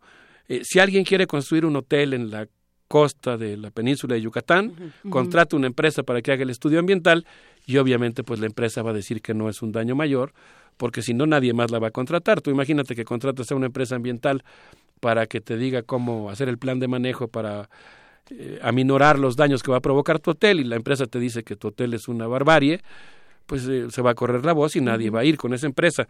Bueno, pues aquí la empresa que hizo la manifestación de impacto ambiental para el Grupo Aeroportuario de la Ciudad de México menciona solamente 74 especies contra 186 que mencionan las organizaciones no gubernamentales y en, en estas especies no incluye, por ejemplo, al chorlo, que está en peligro de extinción y que consecuentemente tendría que ameritar toda la protección del Así Estado es. mexicano. La mía, la manifestación de impacto ambiental, dice que los daños serán atenuados porque se construirán nueve nuevos lagos artificiales, pero esto, eh, dicen los expertos, no toma en cuenta cosas que son muy importantes. Por ejemplo, eh, el hecho de que hay un principio de filopatría entre las aves. La filopatria, filopatria debe ser, ¿verdad? Filopatria. Filopatria, sí, perdón. Este principio de filopatria que yo creo que hoy todos sentimos en México, eh, hace que las aves regresen instintivamente al lugar donde nacieron. Y este principio pues se alterará bruscamente con la construcción del aeropuerto. Si les parece bien, vamos a escuchar algo sobre la arquitectura global autoritaria. Le agradezco mucho al profesor Emilio Canek Fernández que nos hizo favor de darnos su opinión respecto a la ética de la arquitectura. Hay que decir que le pone voz Paco Ángeles, porque si no va a sonar todo muy extraño, no se va a reconocer el maestro. Sí, bueno, por supuesto le agradezco muchísimo a Francisco Ángeles que nos hizo el favor de comple- complementar, digamos, esta entrevista. Muchas gracias. Bueno, fundamentalmente me parece que la idea de la planeación urbana actual o contemporánea no está atendiendo a otros criterios que puedan ser no especulativos y más pensando en lo ambiental o en lo social, que de alguna manera permita pues reivindicar un tejido social que permita hacer comunidad. Me parece que ese es uno de los grandes problemas que tienen, pues no necesariamente o no exclusivamente el, el, aeropuerto, sino probablemente también otros grandes proyectos urbanos que a veces están perdiendo ese sentido de la escala y perdiendo, perdiendo el sentido de lo humano. Eso me parece que es una de las grandes fallas que a nivel, eh, pues a nivel urbano podría tener este aeropuerto, esta propuesta de aeropuerto, y por otro lado, la lógica de lo arquitectónico eh, pareciera que está pensando en una concentración de un polo urbano diferente que evidentemente va a tener consecuencias de una densificación en un suelo que probablemente no lo permite. Entonces, eso me parece que son cosas que habría que atender y que habría que valorar sobre todo pensando en cómo está creciendo actualmente la Ciudad de México. Bueno, yo creo que ahí la labor de los arquitectos no va sola. O sea, tenemos que, que pensar con los demás. Por eso me parece que en la actualidad algo que es fundamental es que tenemos que repensar la arquitectura como disciplina y de alguna manera eso nos obliga a estar atentos a cómo se está comportando la sociedad, porque finalmente la arquitectura es reactiva a esa situación y eso evidentemente nos obliga a pensar una arquitectura a otra que de alguna manera reivindique los valores fundamentales que hacen que los seres humanos estén juntos. Eso es, yo creo, una de las grandes tareas que nos toca no solo a los arquitectos, sino a la sociedad entera empezar a, a definir. Parece que hay conceptos que hemos dejado de lado. Eh, un teórico de la arquitectura habla, por ejemplo, este Alberto Pérez Gómez habla de reivindicar ese valor del amor dentro de las relaciones eh, sociales, pero también con el espacio, también con esa vinculación de una serie de actividades que pueden reivindicar pues a los seres humanos como parte de un entorno y como parte de una estructura social mucho más compleja que reivindique otros valores. Emilio Canec Fernández Herrera, eh, coordinador del área de Teoría, Historia e Investigación de la Facultad de Arquitectura de la UNAM. Un saludo para todo el público de Primer Movimiento, en especial para Luisa, Benito, Juana Inés. Un abrazo afectuoso para Qué importante esto que menciona, eh, repensar a la arquitectura como parte de una interdisciplina, como un acto interdisciplinario y como un acto amoroso. Eso es algo que no nos ponemos a, a reflexionar cuando hablamos de, precisamente de arquitectura. Yo creo que es lo último que pasa por la mente de muchos. ¿Puedo lanzar muchos. un gran suspiro? A ver. Eh, no, no, es que en realidad yo creo que esto que acaba de decir Emilio Canek es muy importante. Es fundamental. Eh, pensar la arquitectura, que la arquitectura piense en los demás y pensar en la arquitectura como un acto de amor, como la construcción de un espacio que facilite el lazo social, me parece, wow, que, que hace que se agradezca mucho que tengamos una facultad de arquitectura. Y debo decir, por cierto, que es una de las facultades de las que recibimos constantes mensajes de aliento para la sección y un apoyo muy importante. Ahora, si los arquitectos deben repensar este ejercicio y lo debemos repensar todos, ¿cómo transmitir este mensaje a las grandes empresas? ¿Cómo transmitir este mensaje a los grandes corporativos que son los que se van a encargar de hacer este tipo de construcciones? Ese es un reto para, para los académicos y un reto para toda la sociedad civil que tiene que integrarse a la discusión de manera urgente. Sí, debo decir que sí escuchamos la voz del maestro Emilio Canek Fernández, que eh, vuelvo a reiterar el agradecimiento a Francisco Ángeles que nos hizo favor de hacer la entrevista, Sí, sí, sí. pero yo me quedé picado, así que le hablé por teléfono a Emilio Canek y continué la entrevista y transcribí algunas de las cosas que él me dijo que me parecieron brillantes. No, lo- no lo voy a citar con precisión, pero casi, porque iba yo capturando lo que él me decía. Hay una situación que podríamos conceptualizar como paisajes en riesgo ciertas formas de habitar que nos hacen perder los hábitats en que vivimos. Consecuentemente, una buena arquitectura tendría que defender nuestros hábitats, fortalecer nuestras tradiciones culturales. La arquitectura debe estar en diálogo con la naturaleza, debe estar en diálogo con la cultura, debe estar en diálogo con los lugares donde se construye. La arquitectura contemporánea está perdiendo esta relación. Es una arquitectura monológica que genera muchos riesgos tectónicos, económicos y para los paisajes naturales. Fíjense lo que, lo que dijo Emilio. La arquitectura global autoritaria como la del aeropuerto se basó en una lógica de ciudades globales que sustituirán a los centros históricos. La necesidad de convocar a Norman Foster pone en sintonía de lo global a la ciudad, pero desatiende el diálogo con el paisaje local. Ustedes saben quién es Norman Foster. Norman, Sí, Foster, Foster. dice Emilio, aparece dentro de una línea, una línea que se podría denominar como arquitectura high-tech. Arquitectos que usan sistemas climatizados, entornos artificiales, que ellos pensaban que eso era ecológico. Pero un maestro de este arquitecto, Buckminster Fuller, lo cuesti- cuestionó a su alumno y le preguntó, ¿cuánto pesa su edificio si usted dice que es ecológico? Un arquitecto debe tomar conciencia de lo que implica el peso de una masa construida, porque ésta pone en evidencia una reflexión que la arquitectura ha dejado de hacer sobre la necesidad del diálogo con su entorno.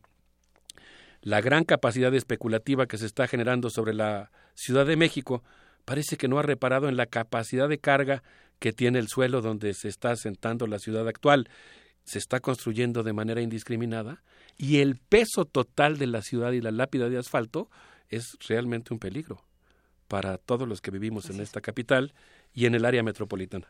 Es, es- son este tipo de cosas las que no se están pensando desde la arquitectura o desde ciertos eh, espacios de discusión de arquitectura y me parece muy interesante lo que se está planteando eh, y precisamente esto, cómo lo juntamos con otras disciplinas que se encarguen de estos estudios y que se encarguen de difundir estas discusiones. ¿Y cómo se reconcilia? Porque, bueno, eh, uno pensaría una ciudad que se, que se, que se precia de tener ese tamaño, de tener esta movilidad, etcétera, tiene que tener un aeropuerto. Entonces, ¿cómo reconciliar de, eh, la historia con la historia, el lugar, el sitio con con ciertas exigencias y con ciertos desarrollos. O sea, yo creo que ahí eh, lo que está en el centro y que será muy interesante seguirlo explorando con, con los amigos de la Facultad de Arquitectura es la idea de desarrollo. Yo, yo cada vez que veo un avión volar, sobre todo cuando, ya no digamos el Antonov que aterrizaba antes y quebraba los vidrios de los departamentos de la unidad habitacional Balbuena, aunque sea una pequeña avioneta, cuando la veo surcar el cielo, la verdad es que siempre siento una especie de arrobo tecnológico, porque me parece que pues es un, un milagro, ¿no? Que el ser humano haya sido capaz de producir algo así, con ese peso y que pueda elevarse, ¿no? No se trata desde luego de estar en contra de la aviación. Sí, sí habría que hacer toda una reflexión, porque la industria aeronáutica es una de las más contaminantes. Y habría que buscar, por ejemplo, evitar modelos de libre comercio que fomentan la, la contaminación ocasionada por la industria aeronáutica y por los viajes aéreos. Pero en este caso no estamos peleando con los aviones. A mí, por cierto, siempre me ha llamado la atención y no descarto entrarle a una cosa de historia de la aviación. Pero de lo que sí se trata, como muy bien dices, eh, Juan Inés, pues es pensar el tema del desarrollo. Miren, las últimas palabras eh, o las últimas ideas, porque las estoy glosando, de, de Emilio Canek, plantea, se pregunta, ¿qué tendría que pensar la arquitectura? Quizá un poco respondiendo a tu propia pregunta, ¿no? Regresar a la esencia de los seres humanos.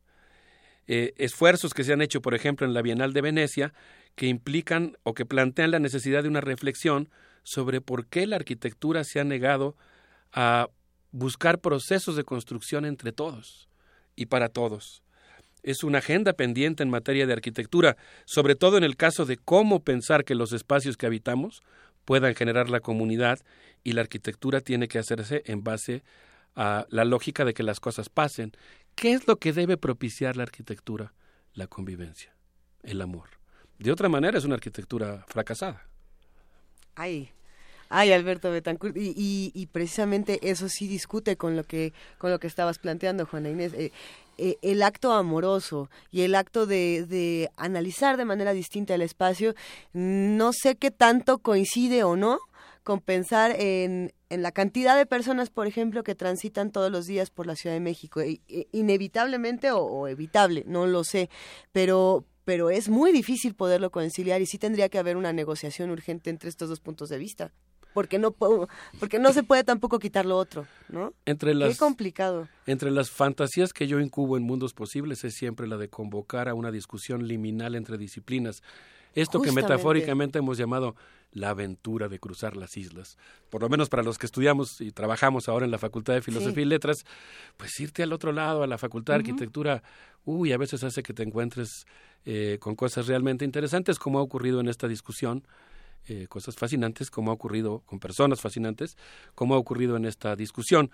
Pues a mí me gustaría despedirme, reserva si quieren comentar algo más, terminando la cita de la tesis de Walter Benjamin. ¿Qué pasó con ese ángel al que le gustaría detenerse, detener el progreso? Bien, bien le gustaría detenerse, despertar a los muertos y recomponer lo destrozado. Pero, soplando desde el paraíso, una tempestad se enreda en sus alas y es tan fuerte que el ángel no puede cerrarlas. Esta tempestad lo empuja incontenible hacia el futuro, al cual vuelve la espalda mientras el cúmulo de ruinas ante él va creciendo hasta el cielo. Lo que llamamos progreso es justamente esta tempestad. Siempre Benjamin. Siempre hay que, Benjamin. hay que mencionar que nos escribió Manuel Ugarte Arce, muchas gracias, y nos dice quien restauró el lago de Texcoco no fue Jorge Cruikshank, sino el ingeniero Gerardo Cruikshank, su hermano. Ah, perdón, que muchas gracias por la precisión. Muchas gracias, Manuel Ugarte, un saludo. Y otro mensaje con el que también podríamos cerrar la conversación y es un mensaje eh, muy bello. Nos lo escriben y en un momento más les voy a decir eh, quién ha sido el que nos escribe este mensaje porque justo lo tenía aquí. Nos escriben desde Atenco. Precisamente para, da- para dar un agradecimiento es Fernando Cervantes que dice soy de San Salvador Atenco y me siento honrado de su programa de que su programa le dé voz a mi pueblo. Muchas gracias Alberto Betancourt. Gracias a ustedes. Vamos a escuchar a Guillermo Briseño con una composición sobre Atenco. Gracias.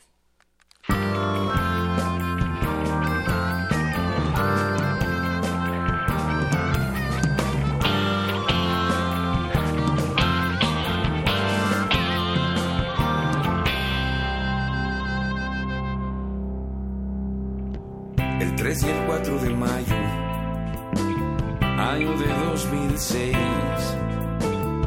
quedarán en la memoria.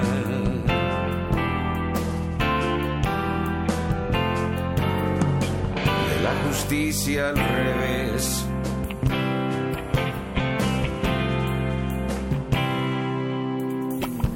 A los luchadores muerte violación, cárcel, martirio, a los asesinos premio,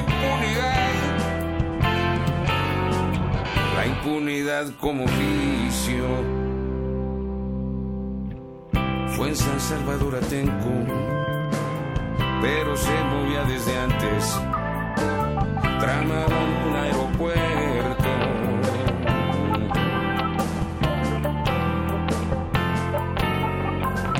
en terrenos comunales.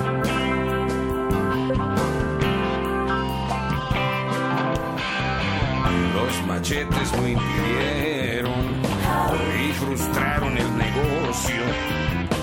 El legado del gobierno se volvió.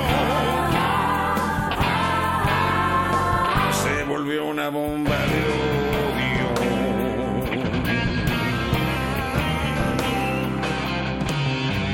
presos durante cuatro años, con penas como de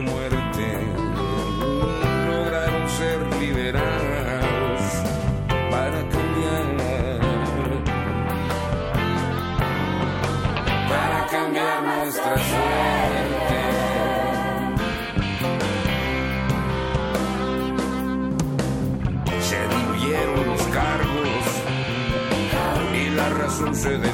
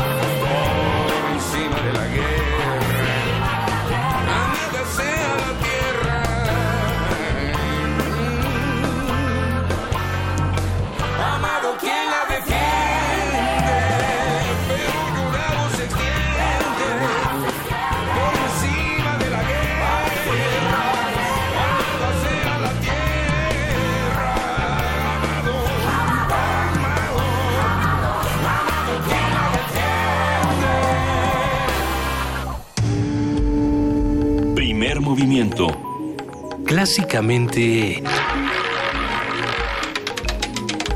Incluyente. Las 9 de la mañana con 49 minutos y ya se encuentra en la línea Luis de la Barreda Solórzano, el director del Programa Universitario de los Derechos Humanos. Muy buenos días, Luis de la Barreda, ¿cómo estás? Juan Inés, Luisa, eh, muy buenos días. Buen día. Eh, buenos días, auditorio de Red UNAM. El, el tema del día eh, y el tema de, de muchas semanas es el tema de nuestra relación con Estados Unidos, pero sobre esto se ha hablado en abundancia, se seguirá hablando en abundancia con toda razón. Yo voy a tocar otro tema que es también muy apasionante. Cada que ocurre un crimen que horroriza o asombra a todos, como el del Colegio Americano de Monterrey, no faltan los analistas que señalan que esos sucesos no se dan en el vacío, que son en el espejo de la sociedad en que tienen lugar, que las estructuras sociales son corresponsables de la tragedia.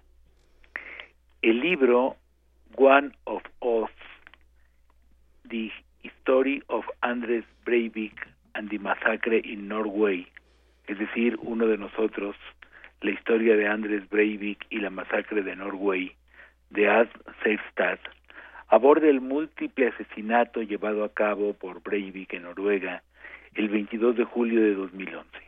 Ese día Breivik mató a 77 personas, 69 de ellas jóvenes que estaban en un campamento.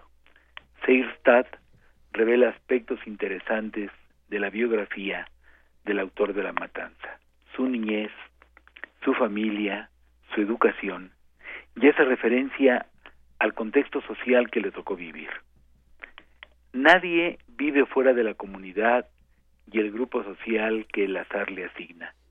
Desde luego, las circunstancias sociales influyen en el curso de la existencia y en las conductas de cada uno de los miembros de la comunidad.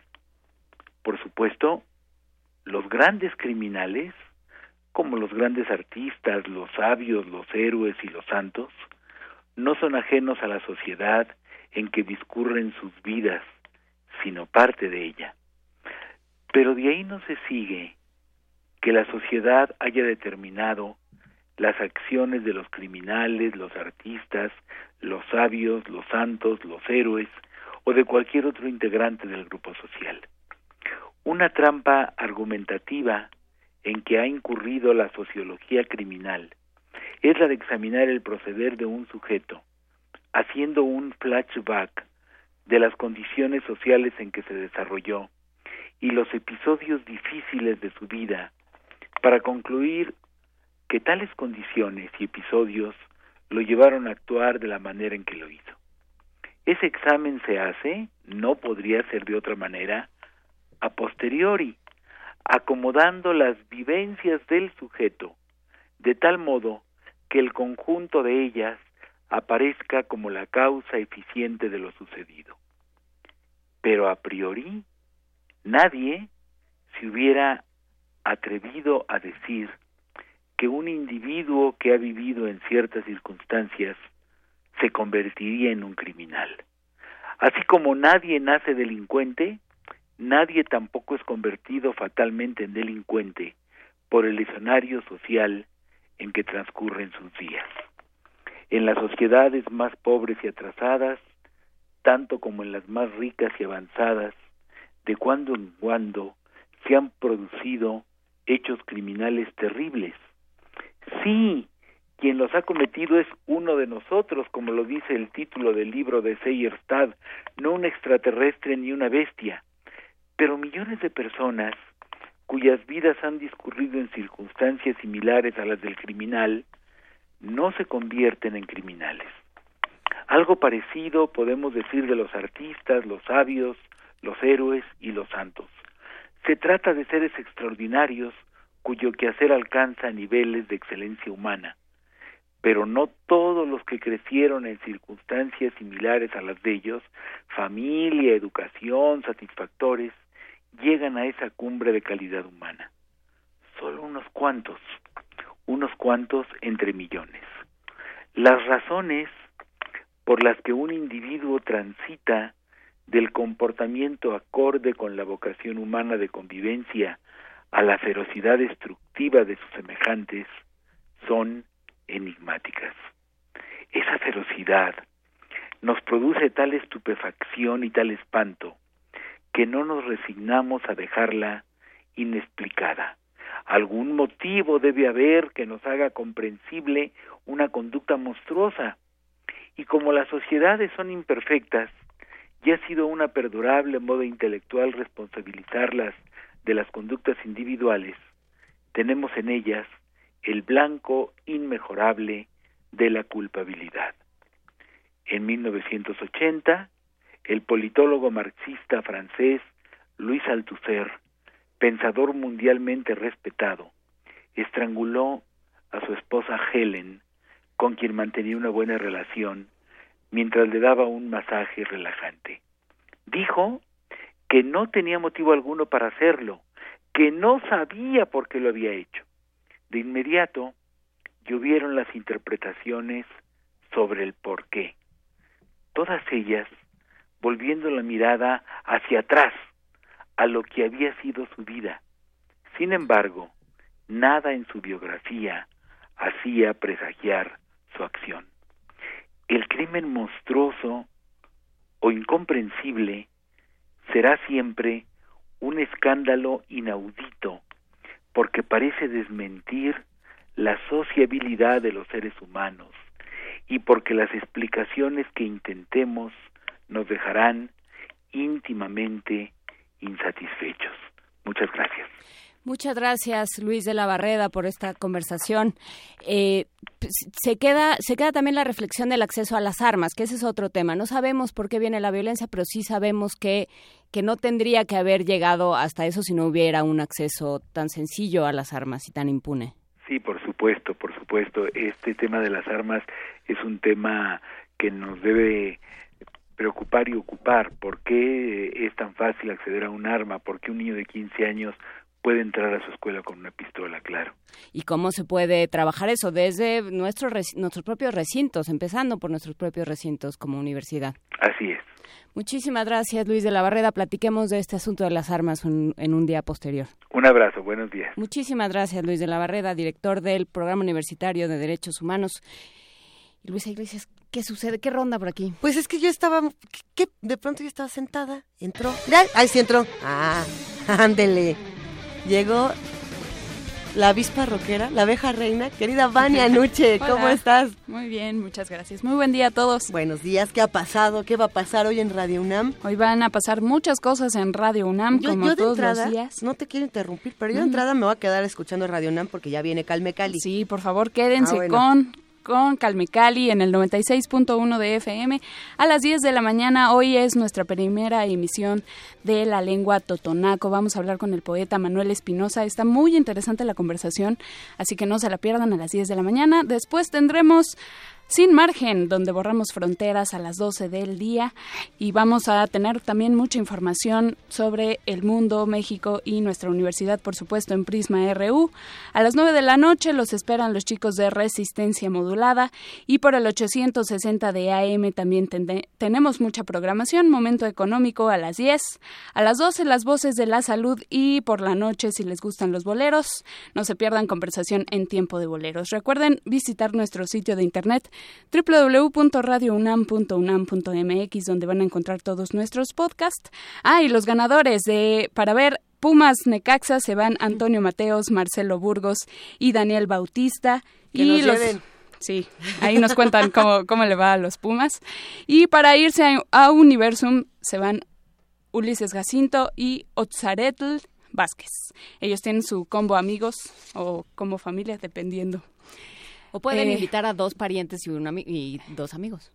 Ajá, sí, bueno, es un, es un, combo libre. Ahí inviten a quien quieran, pero vayan a Universum. Que tengan un excelente día. Un gran día, querida Vania Nuche, y nos escuchamos en un momento más en Calme Cali. Por lo pronto, ¿qué va a pasar mañana, queridísima Juana Inés, ya para despedirnos? Mañana vamos a, van a estar con nosotros los miembros de la coral de la Prepa 5 van a venir a cantar.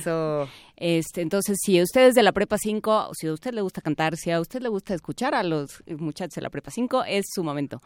Y también vamos a hablar eh, necesariamente, creo, sobre Xochimilco. Vamos por a hablar sobre la politización de los Óscares y, por supuesto, vamos a tener música como solemos hacer los viernes. Va a estar con nosotros Aide Milanés la hija de Pablo Milanés, que tiene su propia carrera y su propia trayectoria. Lo vamos a platicar mañana. No se pierda primer movimiento. Muchísimas gracias, Juana Inés de esa. Gracias a todos los que hacen comunidad con nosotros. Ha sido un día que disfrutamos muchísimo aquí en el 96.1 de FM, 860 de AM y www.radiounam.unam.mx. Nos escuchamos mañana. Esto fue Primer Movimiento. El mundo desde la universidad.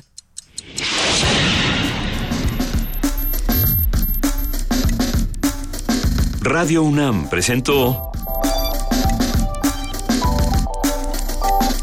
Primer Movimiento. El mundo desde la universidad.